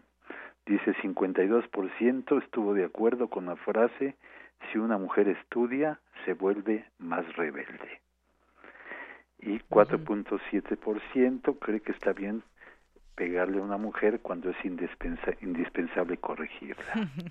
Esas son unas cifras alarmantes que tiene que cambiar, que tiene que cambiar en este país. Así es. Bueno, les recomendamos leer esta esta encuesta de género, lo que deriva en este artículo que nos presentas. ¿Qué más hubo? Pues mira, además tenemos en academia unos lentes inteligentes con fines educativos. Eh, se pueden grabar 60 segundos y puedes tener una puedes tener en ese dispositivo información del área de matemáticas, física, química, biología o idiomas. Es un prototipo de unos jóvenes estudiantes de la Facultad de Ingeniería. Además, tenemos que hubo tres conferencias de nuestros honoris causa, una de Enrique González Pedrero, que nos habla sobre el mundo enfrenta nuevos peligros globales, otra de Mercedes de la Garza, donde nos habla sobre el excepcional, el, excepcional vínculo de los mayas con la naturaleza. Y la tercera de Jaime Labastido Ochoa, que nos dice que hay que pensar el español con audacia y rigor. Así es, muy interesantes estas conferencias de los honoris causa. Sí, y se continuó también con el, el, coloquio de los acosos a la civilización de muro a muro y en esta ocasión estuvo eh, el extractor José Sarucán donde nos nos habló de la de lo que ha pasado en el planeta. Dice han, han sucedido por este planeta unas un, unas 108 mil millones de personas en cerca de 250 mil años. Han vivido y muerto antes, antes de nosotros casi 100 mil millones de personas, 14 veces más de, lo que, de los que estamos ahora. Así es, muy interesantes datos que arrojó en esta, en esta conferencia, Hugo. Sí, el, el cuidado, el, el descuido que hemos tenido con, con nuestro planeta. Así es. Por otro lado, en, en comunidad, eh, tuvimos la entrega del premio al servicio social, doctor Gustavo Vaz Prada, que se entregó a 186 alumnos que participaron en diversos programas de, de servicio social. Y tenemos una nota donde eh, al académico de la UNAM, Eduardo Ferrer, presidente de la Corte lo nombraron presidente de la Corte Interamericana de Derechos Humanos. Fue electo por unanimidad y es el tercer eh, es el tercer juez mexicano que ocupa dicho cargo. Los anteriores fueron Héctor Fixamudio y Sergio García Ramírez. Y tenemos que la sede UNAM en China eh, cumplió cinco años de, de, haberse creado. Es una, es una sede de las que tiene la universidad por el mundo y cumplió cinco años. Muy bien y tenemos las novedades que se van a algunas novedades que se van a presentar en la FIL de Guadalajara es un pabellón que va a tener la, la, UNAM con más de 650 novedades. Perfecto. Pues eso es parte de lo que tenemos en la Gaceta el día de hoy, Yanira. Parte de lo mucho que podemos encontrar hoy en Gaceta UNAM. Pues como siempre, muchas gracias, Hugo Huitrón, con toda esta información que nos platicas de la Gaceta UNAM. Deyanira, muchas gracias y recuerden que nos pueden seguir en gaceta.unam.mx y por supuesto que sean felices. Claro que sí, lo principal. Muchas gracias, Hugo. Un abrazo. Igualmente, saludo a todos. Hasta luego. Y vamos a continuar ahora con Arriba los de abajo, con nuestras compañeras Cindy Pérez Ramírez y Dulce García, que hoy nos hablan acerca de Francisco Hinojosa, escritor infantil y juvenil. Mujer de la calle en este programa es caminar en un extraño lugar en donde el hambre se ve. Arriba los de abajo.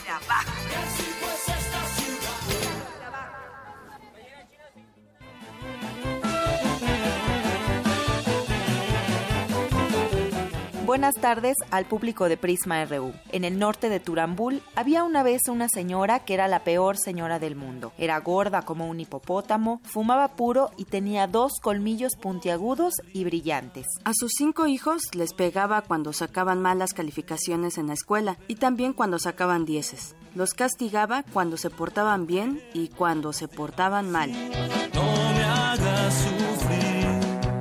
Y voy llorando triste sin poder.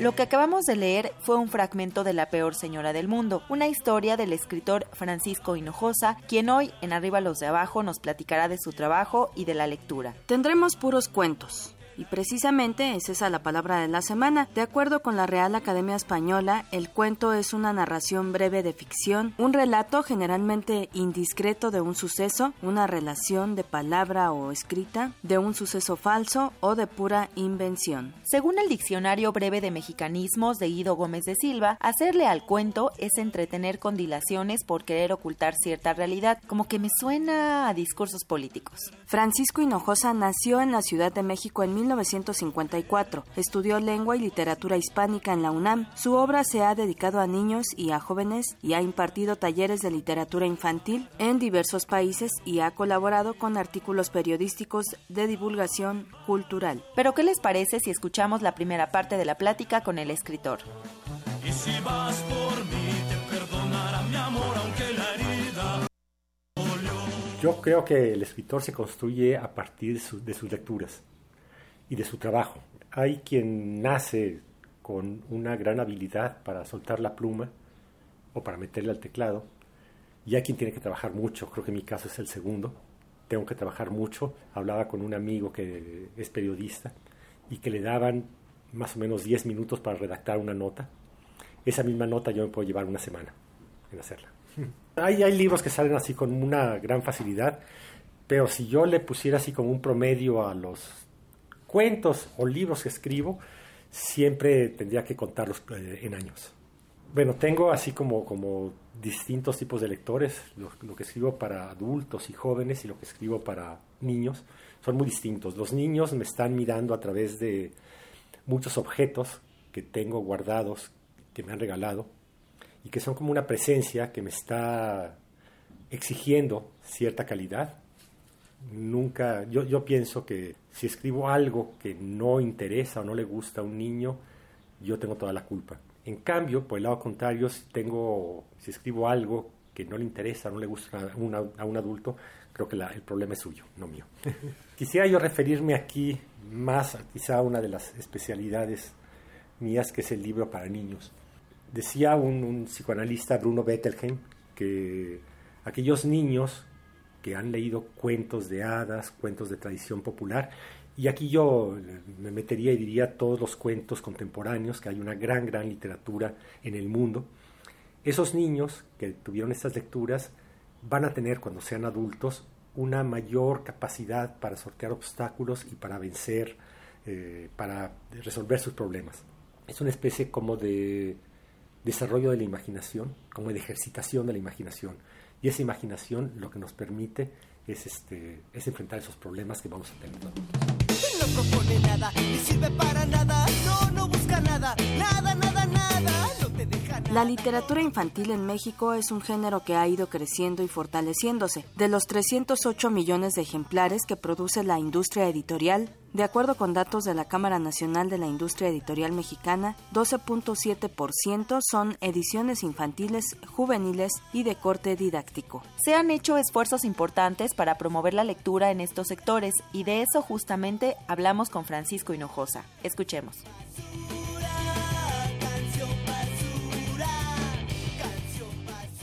Los niños ahora creo que son además los, los grandes lectores y la importancia que estoy dando es, este, es esa, ¿no? que, que les va a ayudar cuando sean adultos.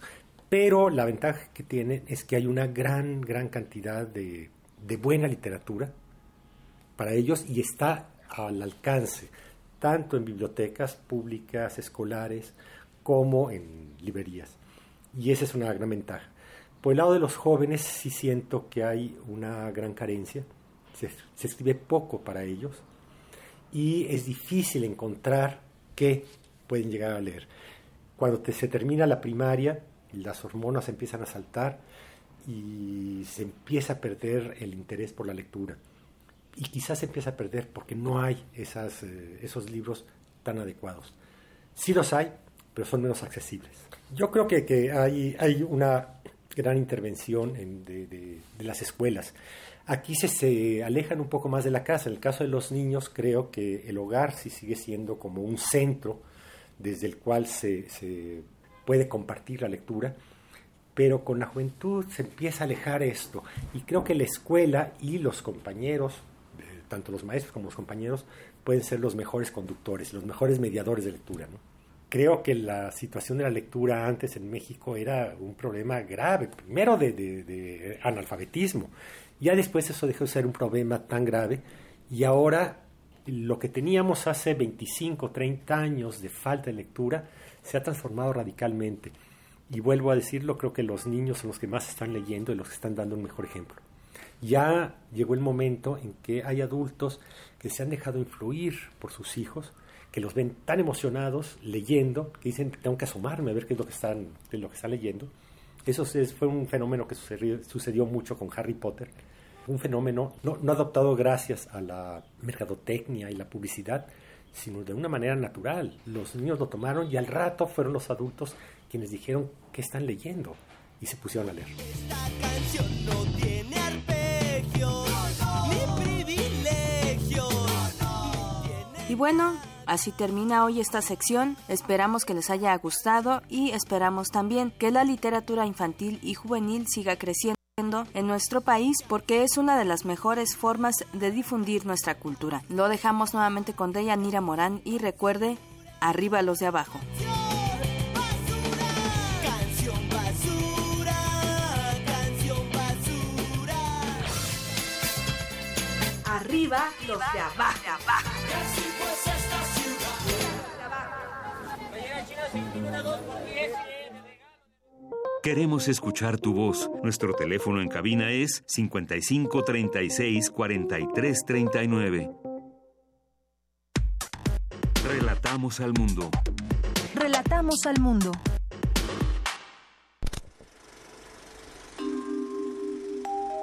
Sin excusa. Sin excusa. Bien, pues ya estamos aquí en esta sección de cine con el maestro Carlos Narro. ¿Qué tal, maestro? ¿Cómo estás? ¿Qué tal? ¿Cómo te va, Deyanira? Qué gusto estar por acá.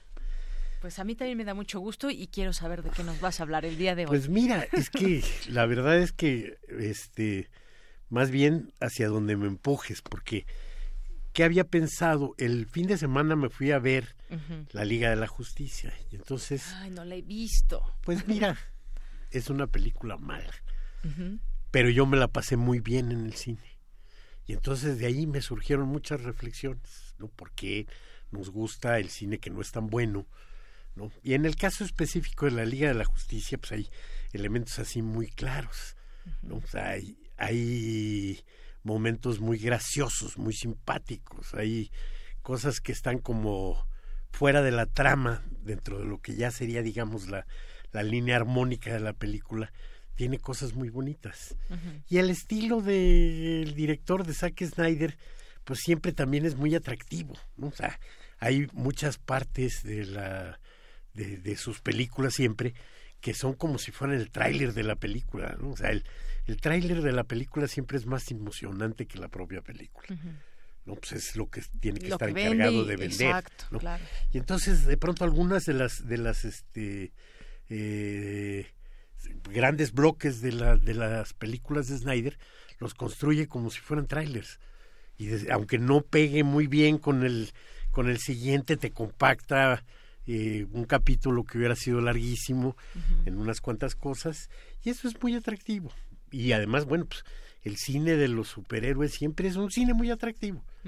Y yo creo que este vamos a regresar hablar sobre él porque yo creo que tiene mucho que ver Oye, aunque no le fue muy bien en taquilla, ¿eh? déjame decirte, según lo que están Dicen comentando. que, pero cuando revisas los números, digo, este va por abajo de lo que esperaban, pero es una película que ya se recuperó.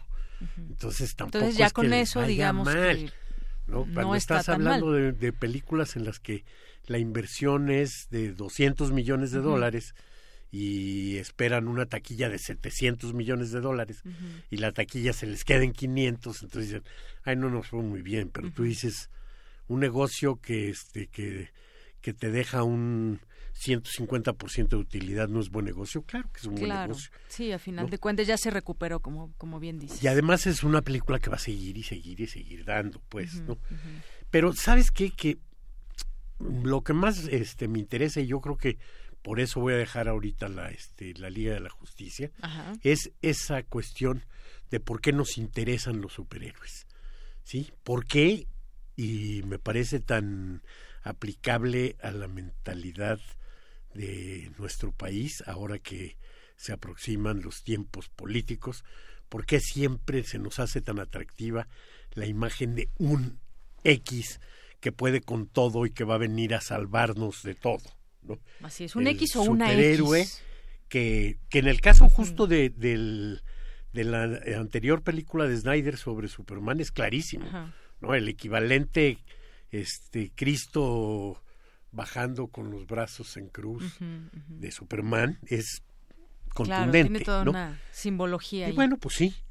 Pero ¿sabes qué? Que dije, si hablo de esto, aunque ya me, me llevé un poquito de tiempo, voy a dejar de mencionar el acontecimiento más importante del año para los cinéfilos, que es el acontecimiento, como menos más importante del otoño, Sí. que es la muestra internacional de cine de la Cineteca Nacional. Así es. Y que es una muestra que además a nosotros universitarios pues nos repercute porque llega también a nuestras salas. ¿no? O sea, es una muestra que circula no solo en Cineteca, sino en sala Centro del Cultural, Centro en Cultural, en, la, en el, el Chopo, Politécnico, en el Museo del Chopo, en varias, varias este, Varias sedes, para que sedes. llegue a más gente. Pero nos toca a los este a los universitarios. Entonces, bueno, es un, un, un evento importante, ¿sí? La muestra surgió como sustituyendo a lo que fue el festival más importante de cine que ha habido en este en nuestro país, que fue la reseña cinematográfica.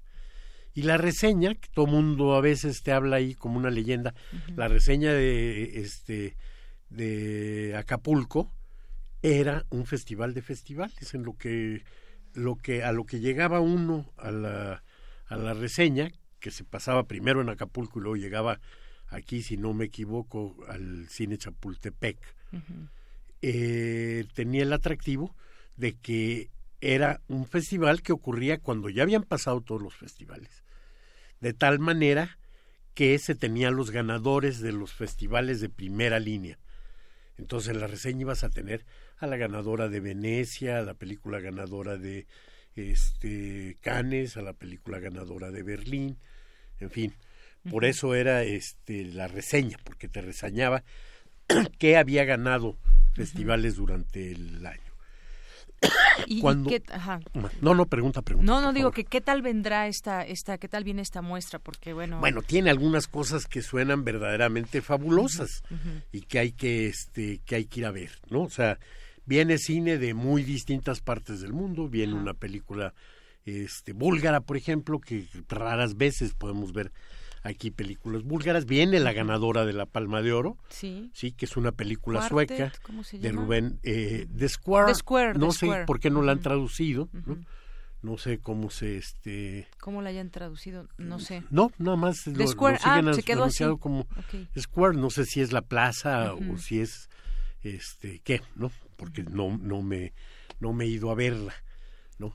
Vienen dos películas eh, latinoamericanas interesantes, interesantes también para los mexicanos porque eh, el- traen el protagonismo de Daniel Jiménez Cacho, uno de nuestros mejores actores, y en alguna de ellas la coproducción también tiene que ver con este, con México, Ujú. ¿no? Oye, hay una. La película La Cordillera Sí. de Santiago Mitre, que es una coproducción de Argentina, España y Francia, y que parece que va a ser la representante de Argentina en la búsqueda del Oscar a Mejor Película Extranjera. Decía una de las cartas de Van Gogh, cartas de Van Gogh. Bueno, esa es la película que más me interesa justamente, ¿no? Ya la vez pasada te conté que la animación es así mi una de mis este, pasiones y bueno, pues es la clase que doy en la Facultad de Artes, en fin. Eh, y esta es una película que fue la gran triunfadora del festival más importante que hay en el mundo de la animación, que es el Festival de Annecy en Francia. Muy bien. Un festival que ocurre en el, en el verano y donde la película fue la que se llevó todo el amor del, del público y demás. ¿Por qué? Porque es una película sumamente compleja en términos técnicos, porque es una película que se este que se basó en las propias cartas de Van Gogh Teo. De hecho, este creo que es el nombre que le pusieron, ¿no? Así es. Sí es este Sí, sí. El eh, Cartas de Van Gogh. Cartas de Van Gogh. Sí, que se llamaba Living Van Gogh, ¿no? Y su, su realización, un dato interesante, tardó siete años. Y vas a saber por qué tardó siete años, ¿no? Esta, esta película eh, se filmó como una película normal, acción en vivo, actores, todas las cosas, las eh, muy bien seleccionadas las locaciones, los lugares donde se este, facturó y una vez ya este ya filmada fue intervenida esa película para ser pintada cuadro a cuadro y nada más déjate ver qué cantidad de pintores tuvieron que contratar, porque pasaron de 100, creo que el, la papelería publicitaria, los book press y demás hablan de 115 pintores. Bueno, 115 pues pintores que además se tuvieron que demostrar hábiles en la reproducción del estilo de Van Gogh. Entonces tienes una película que ya se filmó y tienes una película que después de filmada empieza a ser intervenida cuadro a cuadro para ser pintada, ¿no? Ya de por sí cuando se hace la la este la película dos veces, que digo yo, por ejemplo, este en los últimos en las últimas décadas, sobre todo por razones políticas, razones de seguridad, de la gente a la que se entrevista, eh, ciertos documentales empezaron a ser transformados en animaciones. este, el baile de, de, Bashir, por ejemplo, una película este, iraní. Entonces no se quiere que se sepa quién fue y entonces todo se transforma. Pero en una técnica que si bien antes era iluminando otra vez, este, eh, copiando cuadro a cuadro, que es el este, rotoscopio, la rotoscopía. Eh, ahora hay técnicas, eh, más bien software, hay apoyos de la computadora que te permiten hacer la, este, la rotoscopía de una manera mucho más rápida. Bueno, eso le va a dar un plus a la película para que la vayamos a ver. otra vez cuadro a cuadro. Yo te digo de así de la de la de la visión eh, de las 14 películas que conforman la muestra, yo diría vayan a ver cuando menos unas seis, sí. Pero hagamos nuestra lista. La de Van Gogh no se la pierdan de ninguna manera. Y que además cuenta la historia de la última etapa de Vincent Van Gogh. Exactamente, una, una etapa que es muy conocida por los lectores porque es donde vienen las cartas que intercambia con su hermano, que fueron las que se este las que sirvieron de base. Van Gogh ha estado muchas veces en el cine. ¿No? Van Gogh fue eh, representado incluso por Kirk Douglas.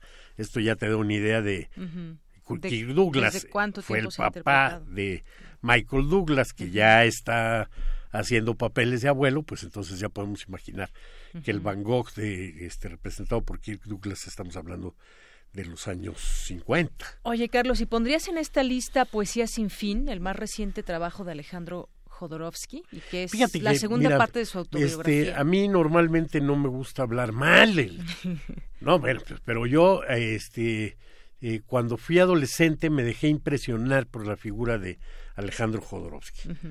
me pasaron muchas cosas. Es más, tengo que agradecerle que la primera vez en una época muy represiva en la que vi en vivo el cuerpo desnudo de una mujer, se la debo a Alejandro Jodorowsky, a una obra de teatro que se llamaba El juego que todos jugamos, que ocurría en el Teatro Ofelia. Este, pero eh, con el paso del tiempo cada vez creo menos en Alejandro Jodorowsky y lo veo más como una marca registrada y lo veo más como tratando de garantizar el futuro de los este, Jodorowsky subsiguientes, que ninguno ha alcanzado el, este, el talento de él, y lo veo cada vez más adorándose a sí mismo, cosa que pues, va a ocurrir en esto. Obviamente, es nuevamente una, una este, película autobiográfica, una película en la que el protagonista es el mismo, y entonces no deja de tener su interés. Y yo sé que aquí en México, porque bueno, Jodorowsky realmente el despegue de su carrera, lo que lo vuelve importante en el, en el mundo, lo desarrolló en este en México. En México se volvió un director de teatro importante, en México se volvió un director de cine y ya cuando partió a, a Francia, es decir, él llegó de Chile, en donde había tenido todos sus este primeros años, y bueno, pues lo único, ojalá y dure este vivo, porque como va a seguir creciendo, entonces otra vez esta parte de la autobiografía la vamos a encontrar en Chile.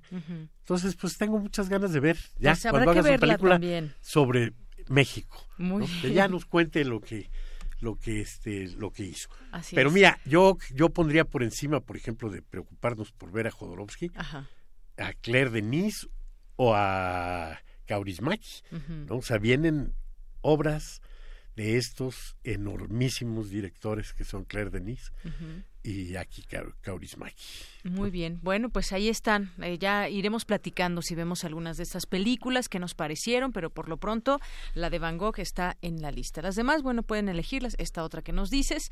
Y bueno, pues hay varias películas para escoger. Pues muchas gracias. No, hombre, Carlos. gracias a ustedes y bueno, pues hay que ir al Seguimos cine. platicando. Y Malo o bueno al cine. ¿eh? Claro, claro. La Liga de la Justicia, también una recomendación, ¿no? Bueno, se la van a pasar bien. Yo me la pasé bien, aunque sea mala. Muy bien. Muchas gracias, Carlos. No, Hasta gracias el a ti, siguiente como jueves. siempre. Hasta el siguiente jueves. Bien, pues vámonos ahora con mi compañera Virginia Sánchez que nos tiene información sobre quién estará en, eh, qué académico estará en de la UNAM representando los trabajos allá en la Corte Interamericana. Adelante, Vicky. Así es, Bella. Muy buenas tardes a ti y al auditorio de Prisma RU. La Corte Interamericana de Derechos Humanos por tercera vez tendrá un presidente mexicano y de nuestra casa de estudios.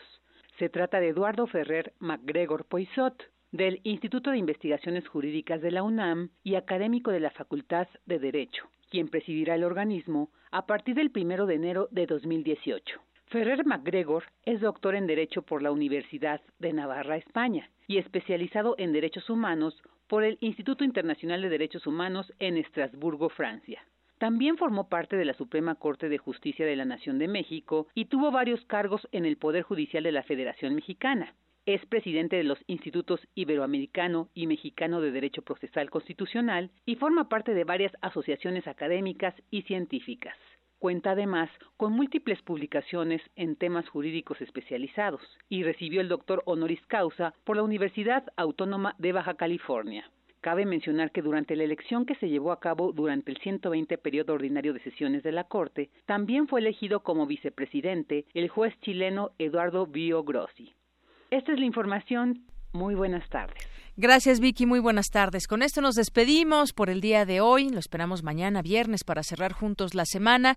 Mi nombre es Deyanira Morán. A nombre de todo este gran equipo, le deseo que tenga buena tarde, buen provecho y hasta mañana.